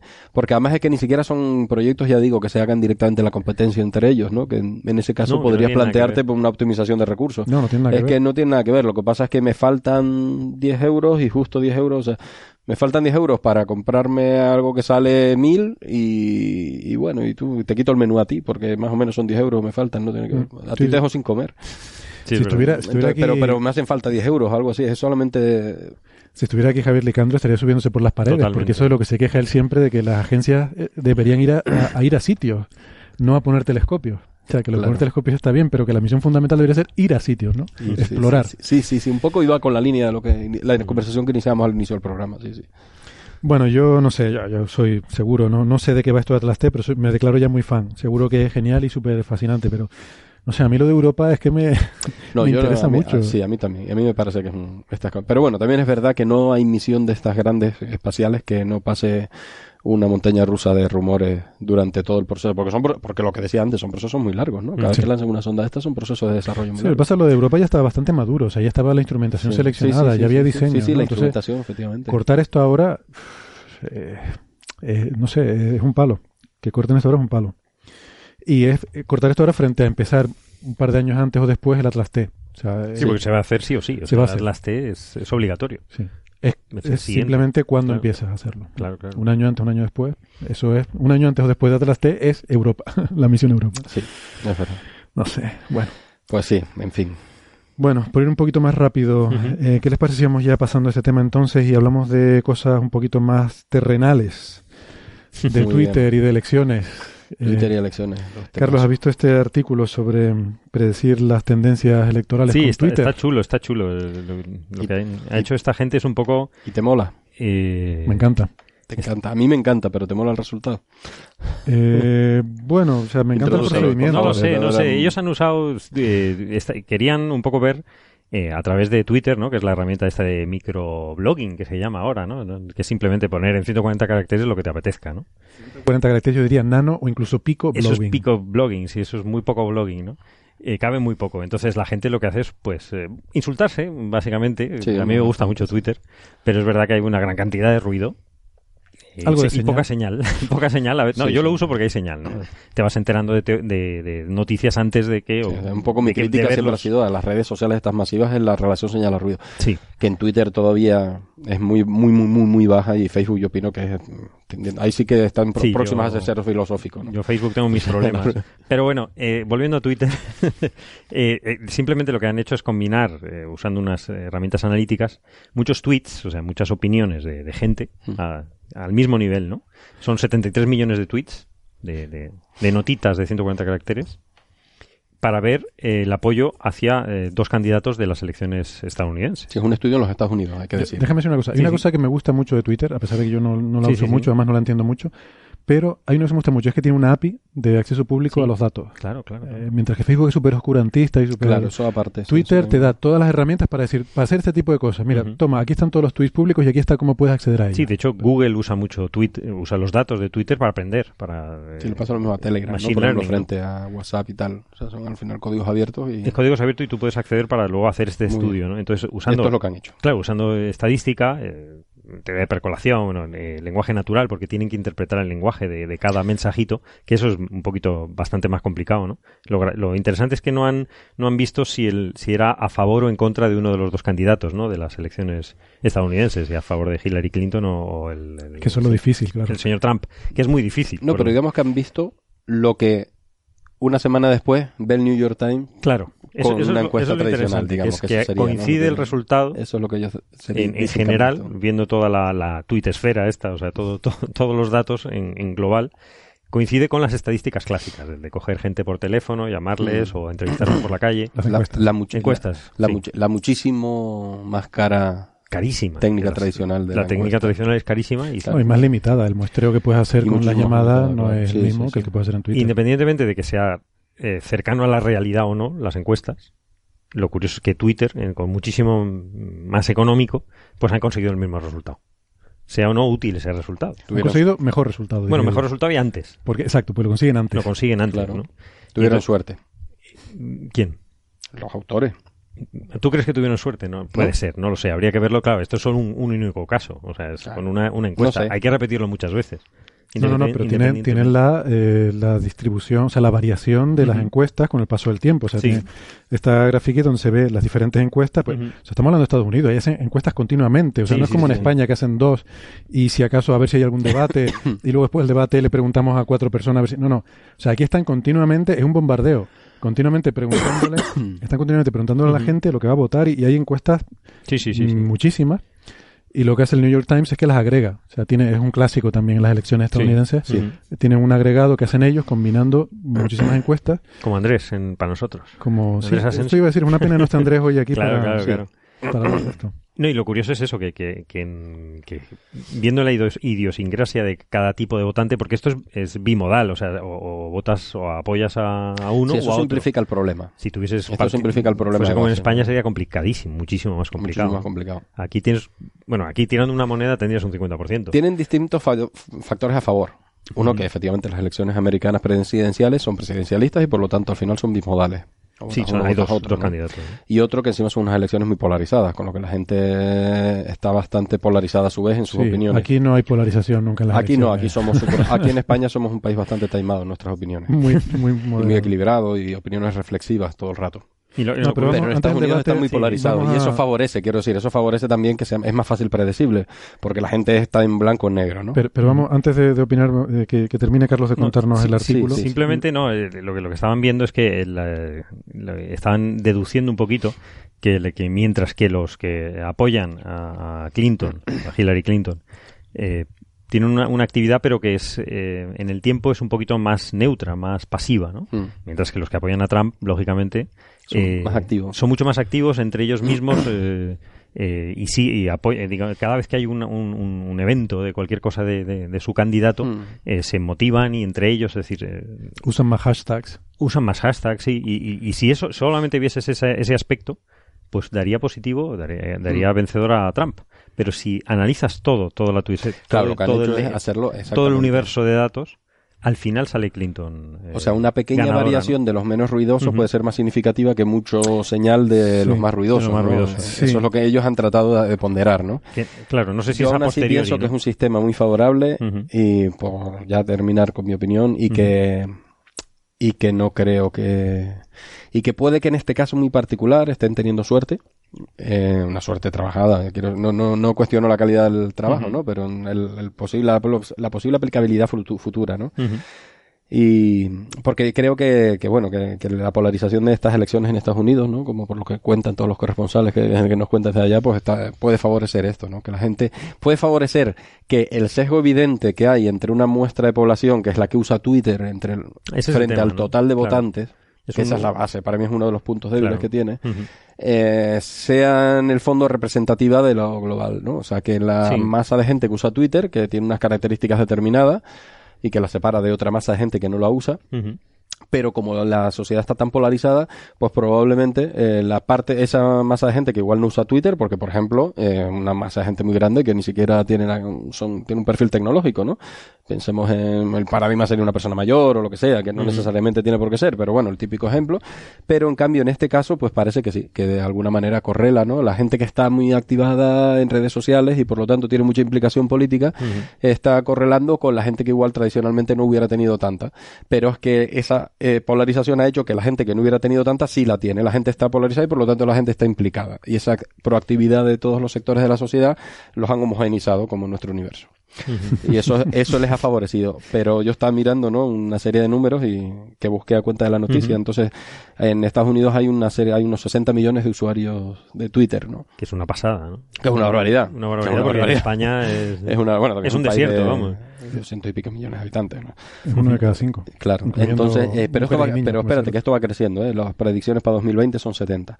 Bueno, eso O sea que, que siguen, siguen para arriba, siguen para arriba, siguen aumentando, ¿no? Si no cae un cambio, de- bueno, pero esta predicción es una bobería, porque esto está basado en la proyección de la pendiente que llevan Sí, hasta ahora. no. Pero sí sirve para pensar que desde luego hace 10 años también eran 50, 40, han ido subiendo linealmente, ¿no?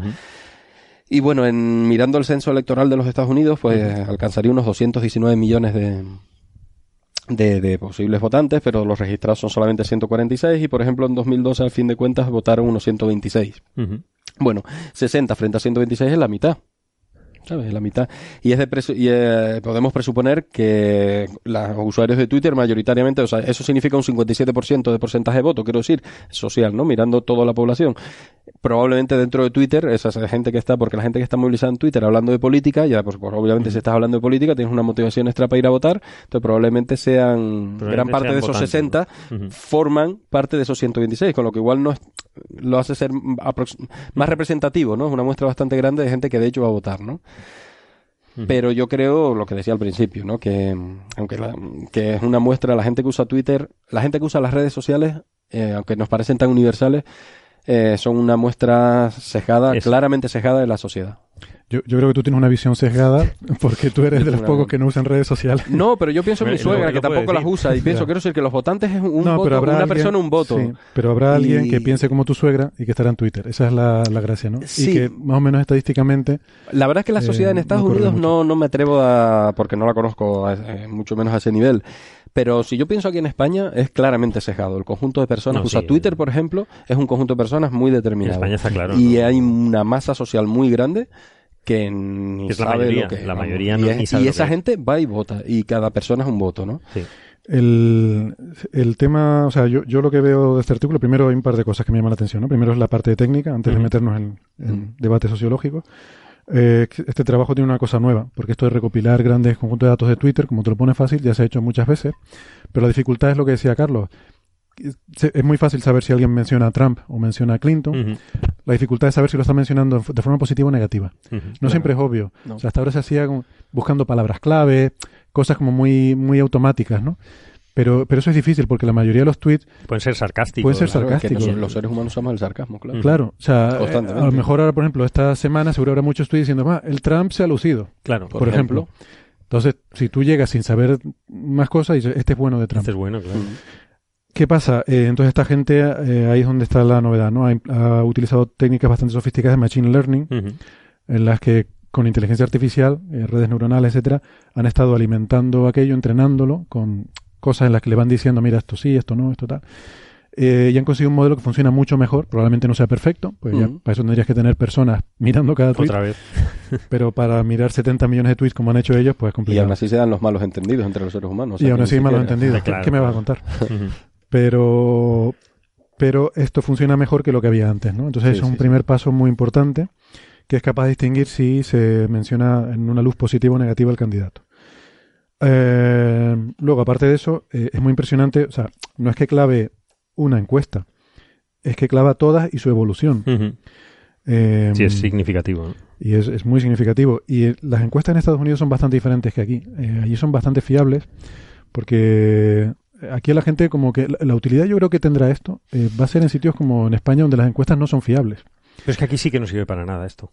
Porque como las encuestas son poco fiables, esto ya no sirve para nada. Yo, yo creo, déjame, yo, Creo, yo- eh. yo creo que sí, ya, ya termino, te digo porque creo, que son creo que esto, fiables, ¿no? creo que esto va a ser más fiable que las encuestas, porque en España la, la gente en las redes sociales sí dice lo que piensa.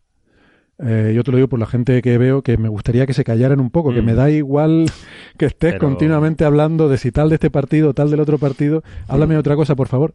La gente en Facebook, y yo en Twitter lo conozco menos, pero yo la gente que tengo en Facebook están continuamente hablándome, eh, pero además Sí. que no hablan de otra cosa, de que si el partido este tal, el partido otro no sé qué. Y ya me lo dijiste, ¿Y ¿no? En el fondo, o sea, que para ya. Y estos, exacto. Sí, pero es que en Twitter hay muy poca gente en España. Mm, bueno, Es vale. un micro universo. Claro.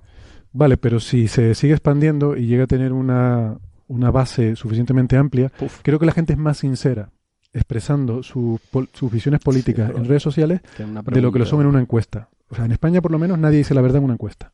Pues anda Porque que- luego- Pero las encuestas se desagregan también bastante. La técnica de las encuestas, eh, lo que pasa es que venimos de una experiencia en la que precisamente como ha cambiado... el- Es que al final las encuestas y este experimento era la crítica que yo... A mí me gustó, por eso decía que no me metía en la parte técnica, ¿no? De hecho han usado un- una batería de, de, Sí, sí, sí, de- sí. de estadística, ¿no?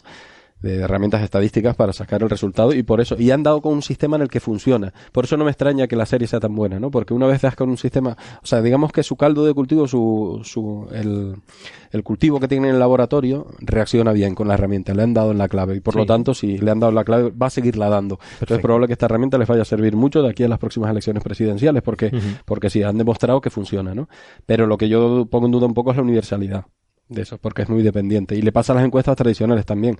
En España el, el fracaso de las elecciones, de las encuestas referidas a las más recientes elecciones es que Mm. realmente había cambiado el sistema. Había cambiado el sistema tanto que las encuestas, que también tienen un sistema de aprendizaje, pues no lo tenían aprendido. ¿no? Pero, no, claro, a eso es lo que voy. Es que en España, o sea, las que funcionaban antes, Claro. no, no funcionaban tal cual, había que cocinarlas. Hay que cocinar. O sea, el SIS tiene toda una maquinaria detrás porque las encuestas tal cual no te sirven. Precisamente por eso, porque, porque ya hemos aprendido miente, que la gente miente. Entonces, Pero no reciente, eso se sabe de siempre. De la, siempre. la cocina que tiene un sentido también muy negativo normalmente cuando se dice la cocina es necesaria, porque no es cocina, es hacer análisis de datos. Claro, pero son a datos eso, crudos. a eso es a lo que voy. Justamente a eso es a lo que me refiero. Que como tienes que corregir por el hecho de que la gente miente. Mm. Entonces, si, si todo se hace siempre igual, no vas a tener problemas, pues sabes cómo corregirlo y siempre aplicas la misma Mm. corrección. El problema es que cuando te surgen situaciones nuevas no sabes cómo corregir eso. Yo creo que con, en las redes sociales, como digo, la gente sí se muestra como es. Lo que pasa es Eh, que en Twitter le- es le- una red social donde puedes ser anónimo. He leído Al revés que donde Facebook. dicen- Sí, sí, la- pero da igual. Si yo no, sociales- perdona, si yo no, yo no necesito saber el, cómo te llamas. Claro. No, pero que si tienes una única cuenta, por ejemplo. Sí, pero da igual. O sea, nadie tiene dos cuentas para una criticar al PP y otra al PSOE. O sea, ¿Por qué no? Mm. Si puedes hacerlo. bueno, pero serán los menos. Ya, No, vale, es probable que no se haga, pero lo que tú dices es que sí es, es cierto. Ese anonimato de la red social, por lo que yo he leído en algunos estudios, hace que entonces las opiniones también se polarizan mucho. Sí. Entonces, lo que es al revés, vale, no mientes, pero dices, o sea, mientes por, de- de fe- por exceso o de verdad, ¿no? Mientes por exceso de verdad al final. O sea, te posicionas muy fuertemente a favor de algo que a la hora de la verdad y poner una papeleta en una urna, igual luego lo no, dudas luego. no eres tan consecuente. A ver, el que se posiciona mucho en la red social en un sentido, luego va a poner el voto. O sea, yo, tengo claro, yo mm, vamos, mis amigos, eh, muchos de los que tengo en Facebook, Bueno, te puedo sí. decir exactamente qué van a votar. Claro, tengo clarísimo. hombre, pues lo habrán Bueno, dado más que claro. pues, pero- este, pues este algoritmo será capaz de Mm. hacer eso. de Sí, pero en España automática. no es bimodal, no es tan sencillo como esto. Entonces, Es que no tiene que ser bimodal. Basta con que la gente exprese claramente sus preferencias en redes sociales. Yo creo que sí se miente en las redes sociales en ese sentido. O sea, la gente se cabrea mucho y expresa un cabreo y a la hora de la verdad hay una maquinaria, por ejemplo, de comunicación jugando en contra de o jugando en, mo- en, en contra de esa radicalización y Mm. tratando te- constantemente de moderar a la gente. No, yo, Y sí, de hecho hay repuntes en que eso está también muy estudiado pues, en el mundo de las encuestas, ¿no? El día de las elecciones hay un hay un porcentaje de incertidumbre que está basado en el decisión final y la decisión final siempre tiende a ser conservadora. Entonces tú puedes llevar todos seis meses dando la brasa en la, una red social con un tema que te tiene muy enfadado y a la hora de la, la verdad dices, bueno, vale, pero bueno, vamos, eres un poco No, no, conservador. es que y- no es un tema. Esto no entiende temas. Esto entiende apoyo a un partido o rechazo a un No, partido. eh, es que una cosa es que lo apoyes. Si tú, si tú te pasas seis meses en la red social diciendo que apoyas al partido tal y que todo lo que hace el otro partido mal es negativo, Mm. lo más seguro es que tú vas a votar al partido A y no al B. Es que eso lo es más clarísimo. seguro no, porque son hechos distintos. Tomar opinión y posicionamiento sobre un partido es tomar opinión sobre una posición real. Es una, es una posición pasiva. Depositar un voto en una urna es la acción. Y esa es una posición activa. Y hay una barrera mental entre tomar una posición pasiva ante la realidad y puedo ser muy radical interpretándola o la de- decisión activa mía de ir, levantarme y meter la mano, coger este papel o aquel. En la práctica correlan. Porque es lógico, tú estás, te parece muy mal este y te parece muy bien este y tengo la oportunidad de demostrarlo haciendo una posición activa. Pero no necesariamente va a ser... Yo no entiendo nada de lo que acabas de decir, pero yo la gente... Sí, insisto, o sea, la no gente que yo conozco. Yo puedo, a mí me puede parecer muy mal una cosa, pero de ahí a, por ejemplo, yo, eh, yo que sé, a mí me puede pare- parecer muy mal que la gente tire colillas en la calle, No, pero no, de no, ahí no, a no. denunciarlo, pero pues este hago, algoritmo, sea. no, pero este algoritmo no trata la decisión. con, no trata con las colillas en la calle. Este algoritmo trata Claro. con qué piensas tú del partido A y qué piensa el partido B. Si tú estás poniendo tweets en favor del partido A y en contra del partido B, es obvio que no Es vas obvio a votar al partido B, vas a que votar si vas A. a votar, pues... Pero puedes no a votar. No, pero... Puedes no votar. No, pero es que una cosa es lo que tú piensas y una cosa es lo que tú haces. Lo que sí está claro es que los seres humanos lo una cosa mismo- es lo que pensamos lo y otra cosa es lo que hacemos. Tiene que ver, pero no 100%. Es que es lo mismo que las encuestas. Lo mismo que las encuestas. Pues eso es lo que No estamos, pero pero estamos no diciendo, una no ventaja, cambies el argumento. Es decir, lo que estamos diciendo es que este análisis es equivalente a las encuestas. No que las encuestas sean equivalentes a la realidad. No, pero yo Eso es otro- es otra contra el argumento de que eh, la gente igual en la, o sea, que sería más válido en la medida en la que la gente diría más verdad en las redes sociales. Y yo digo que no, que se encuentran Yo digo- precisamente eso, con las mismas que sí. limitaciones que se Y encontraron. te, que sí, propongo, ¿no? y te propongo que hagamos ahora mismo una encuesta en Twitter, preguntarle a nuestros Pues sí. oyentes. Si mienten. Por Sí, cierto, sí. habías hecho una encuesta. Había hecho una encuesta, sí, lo que pasa es que estamos fuera de tiempo y Ah, bueno, no nos va a dar tiempo de esos temas. Pero bueno, ya lo menciono rápidamente. Habíamos preguntado en Twitter, eh, ¿qué es lo que habíamos preguntado? Sobre Elon Sí, Musk, ah, si sí, era lo de Elon Musk, sí. Si era- si viable o no, ¿no? Sí. Si era absurda la propuesta o era razonable. Y la razón es porque los comentarios en las redes sociales que nos ponían, después del programa anterior y del debate que tuvimos, eh, la gente era mm, eh, diciendo que, que sí, que muy bien, que lo de Elon Musk, eh, pues que muy bien, ¿no? Y un poco criticando la postura a lo mejor más conservadora, ¿no? De algunos de los contertulios que estaban en contra de eso. Pero luego haces la encuesta y en la encuesta en Twitter sale que el 56%, Ah. o sea, muy igualado, ¿eh? Mm. El 56% Es lo que piensa que, es absurda y el 44% Julio, piensa que es razonable. La pregunta era, ¿te parece absurda o razonable la idea de Elon Musk de colonizar Marte? Mm. Y el 56% decía que le parecía absurda y el 44% que le parecía razonable. Claro, entonces yo interpreto que hay un sesgo aquí, ¿no? La gente que comenta es que es más, eh, es más apasionada sobre el Mm. tema y tiene que tener suficiente motivación para llegar y comentar. O sea, no todos los oyentes vienen y nos comentan, ¿no? Ujú. Los que nos comentan son porque realmente mm, tienen ¿no? un sentimiento de que realmente les importa mucho el tema. Ujú. Claro. Y al que le importa mucho el tema probablemente es porque le gustaría que eso se haga y que se vaya a Marte y, que- y qué tal, ¿no? Mientras que el que dice que es absurdo dice, va, qué tontería. Y ni se molesta en poner un comentario, ¿no? Y entonces cuando pones la encuesta, luego ves que hay más gente que le parece absurdo que que le parece razonable, ¿no? Eso es un tema curioso. Bueno, está bien. Es un poco... Tiene lo que- lo lo decías, estamos hablando, Lo que sí, estamos hablando. Entonces, chicos, si les parece la sección de reseñas y ruido que teníamos con artículos para criticar, lo vamos a dejar para la semana que viene. que Muy total bien. tampoco aporta nada. Mm, Lo bueno ya se lo hemos dicho. Y los criticables ya los traemos la semana que viene. Cosas de extraterrestres, cosas de monos que leen la mente, eh, cosas sobre océanos en próxima vez. Eso lo hablamos la semana que Muy viene. bien, traemos los palitos cargados. Traemos los palitos. Lo único sí, antes de despedirnos, me gustaría mencionar, aunque sea rápidamente, que ya mm, lo llevamos varias semanas también posponiendo, eh, que mm, China ha eh, comenzado las operaciones del mayor radiotelescopio del mundo, que se llama FAST. ¿La operación o la construcción? La- no, no, la operación. Lo ha acabado. Ya ya, lo terminaron. Sí, lo han terminado. Un telescopio de radiotelescopio de 500 metros de diámetro pero de los cuales solo 300 metros se pueden usar eh, de forma útil, de forma efectiva, porque el receptor solo ilumina 300 metros. Lo hacen más grande porque así, variando el receptor, pueden apuntar a diferentes partes del cielo. Es parecido al de Arecibo en el sentido que está en una depresión natural, entonces no lo puedes mover a donde tú quieras. Y entonces usan este truco de tener una superficie más grande y mover el receptor para apuntar a diferentes partes del cielo, ¿no? Entonces, como área colectora es comparable al de Arecibo, muy parecido al de Arecibo. Eh, el otro referente es el ruso Ratan 600, que lo mencionamos hace poco a raíz de aquella señal de radio extraterrestre que estuvimos debatiendo aquí, La que no fue. sí. que no fue, que tiene 576 metros de diámetro, pero ese es hueco, o sea, es solamente un anillo, no es totalmente redondo, ¿no? Entonces ese tiene un área colectora bastante menor. Y este, el de los chinos, pues, bueno, eh, uno de los usos principales que le van a dar es buscar eh, señales extraterrestres, o sea, así de partida. Y pues, ya digo, junto con el de Arecibo es el mayor que va a haber en funcionamiento.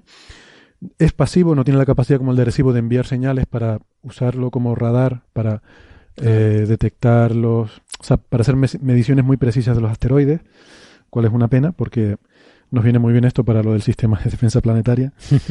Pero. mm, O pero no, bueno, porque hay gente que dice que no hay que enviar mensajes, que si no, Gente ilustre. sí. gente ilustre, que damos eh, muchos avisos de que estamos aquí. Bueno, pero esto es poquito, esto es para simplemente para usarlo de radar. Ah, bueno. Eh, bueno. Y, y nada, pues es un proyecto eh, bastante faraónico, ¿no? De una cosa muy grande, aunque en realidad hoy en día la tendencia va por hacer grandes eh, granjas, ¿no? Como el, el SKA, ¿no? El SKA, que es un, un array, ¿no? Una, una matriz de. Matriz de radio. de radiotelescopios, de, antena. antenas, muchas. O sea, en vez de hacer una muy grande, se trata de hacer muchas que cubran un área muy grande. Eh, SK es un proyecto en el que participa China, por cierto. O sea, que es curioso que hayan hecho esto también. Y es para hacer un área de un kilómetro cuadrado llena de antenas en, en Australia y otra en Sudáfrica. Y, y bueno, kilómetros array. Sí, por eso se llama SKA, ¿no? El- array de un kilómetro cuadrado. Em, y bueno, este, en general, ya digo, este radiotelescopio es bastante comparable al de Arecibo, salvo porque tiene un tiene mejor eh, resolución. Mm. eh, tiene, creo que son tres minutos de arco, que está bastante bien. O sea, los radiotelescopios suelen tener poca resolución. Este, pues para hacernos una idea, la Luna son 30 minutos de diámetro. O sea, esto sería la décima parte del tamaño de la Luna ¿no? Sí. de resolución, o sea, de saber si ves una fuente, mm, exactamente dónde viene, ¿no? Eso está bien para ondas gravitatorias, ¿no? Para ver cuál es la fuente Sí. de una posible onda Sí. gravitacional, ¿no? Sí. De los No, objetos no- que la no quiere decir que esto vaya a detectar ondas No, gravitacionales. no, no, es que lo han dicho en algunos sitios y claro, Sí. no, no es así. Es por hacer la analogía esa. Y nada, bueno, te- tiene unos comentarios más sobre esto. Tiene más campo de visión también, por lo que decía, ¿no? De que al Claro, tener un área más grande puede, puede moverse hasta 40 grados del cenit, que es bastante. Que bastante, sí. Sí. Que es el doble que Arecibo. ¿sí? Sí, el doble que recibo. Así que nada, con esto lo vamos a ir dejando ya por aquí. Sí, muy bien, muy bien. Como, como Muy bien. tantas cosas chinas que, que están... Es, es muy impresionante porque lo han, lo han construido muy rápido. Esto es en la provincia de... ¿Cómo era, Carlos? O sea, vamos a pronunciarlo bien. ¿Cómo era, Kei- cómo era eso? ¿no? Eh, Keichu. sí, algo así, ¿no? Era... eh, no me acuerdo muy bien, creo que Guizhou se escribe, pero seguro que la pronunciación creo que era Guizhou, creo que era. Guizhou, sí. Guizhou. Pero se lee, Que, bueno, mm, se lee muy diferente, Guizhou, pero... Que está muy bien porque es un sitio muy poco poblado y además, de hecho, los chinos pueden hacer cosas que solo pueden hacer ellos, como por ejemplo 9.000 habitantes que había allí, cambiarlos de sitio. Claro, para que, no emitan, para que no emitan en radio esos habitantes. Claro. Pero espero que estén bien. Sí, supongo que los habrán movido a otro sitio donde serán felices. Y con más también, yo creo. Sí, sí, no, y- no, no hay complejo en ese sentido. no, hay problema. 9.000, pues porque, estaba, porque ya que fuera un sitio donde no había, o sea, habían solo 9.000. Si hay que mover gente, no hay problema. Así que nada, bueno, pues nada, con esto lo dejamos por aquí. Yo qué sé, lo siento, nos gustaría haberlo hecho mejor, pero esto es lo que nos ha salido. ¿Qué vamos a hacer? La semana que viene seguro que nos sale mejor. Eh, pues nada, muchas gracias, Julio, Carlos. Gracias, Héctor. Gracias. Y gracias a nuestros oyentes. Nos vemos la semana que viene. Ya saben que estamos toda la semana pendientes de sus mensajes en las redes sociales. Eh, díganos algo que nos gusta saber de ustedes. ¿Vale? Adiós, hasta la semana que viene. Hasta luego. Hasta luego.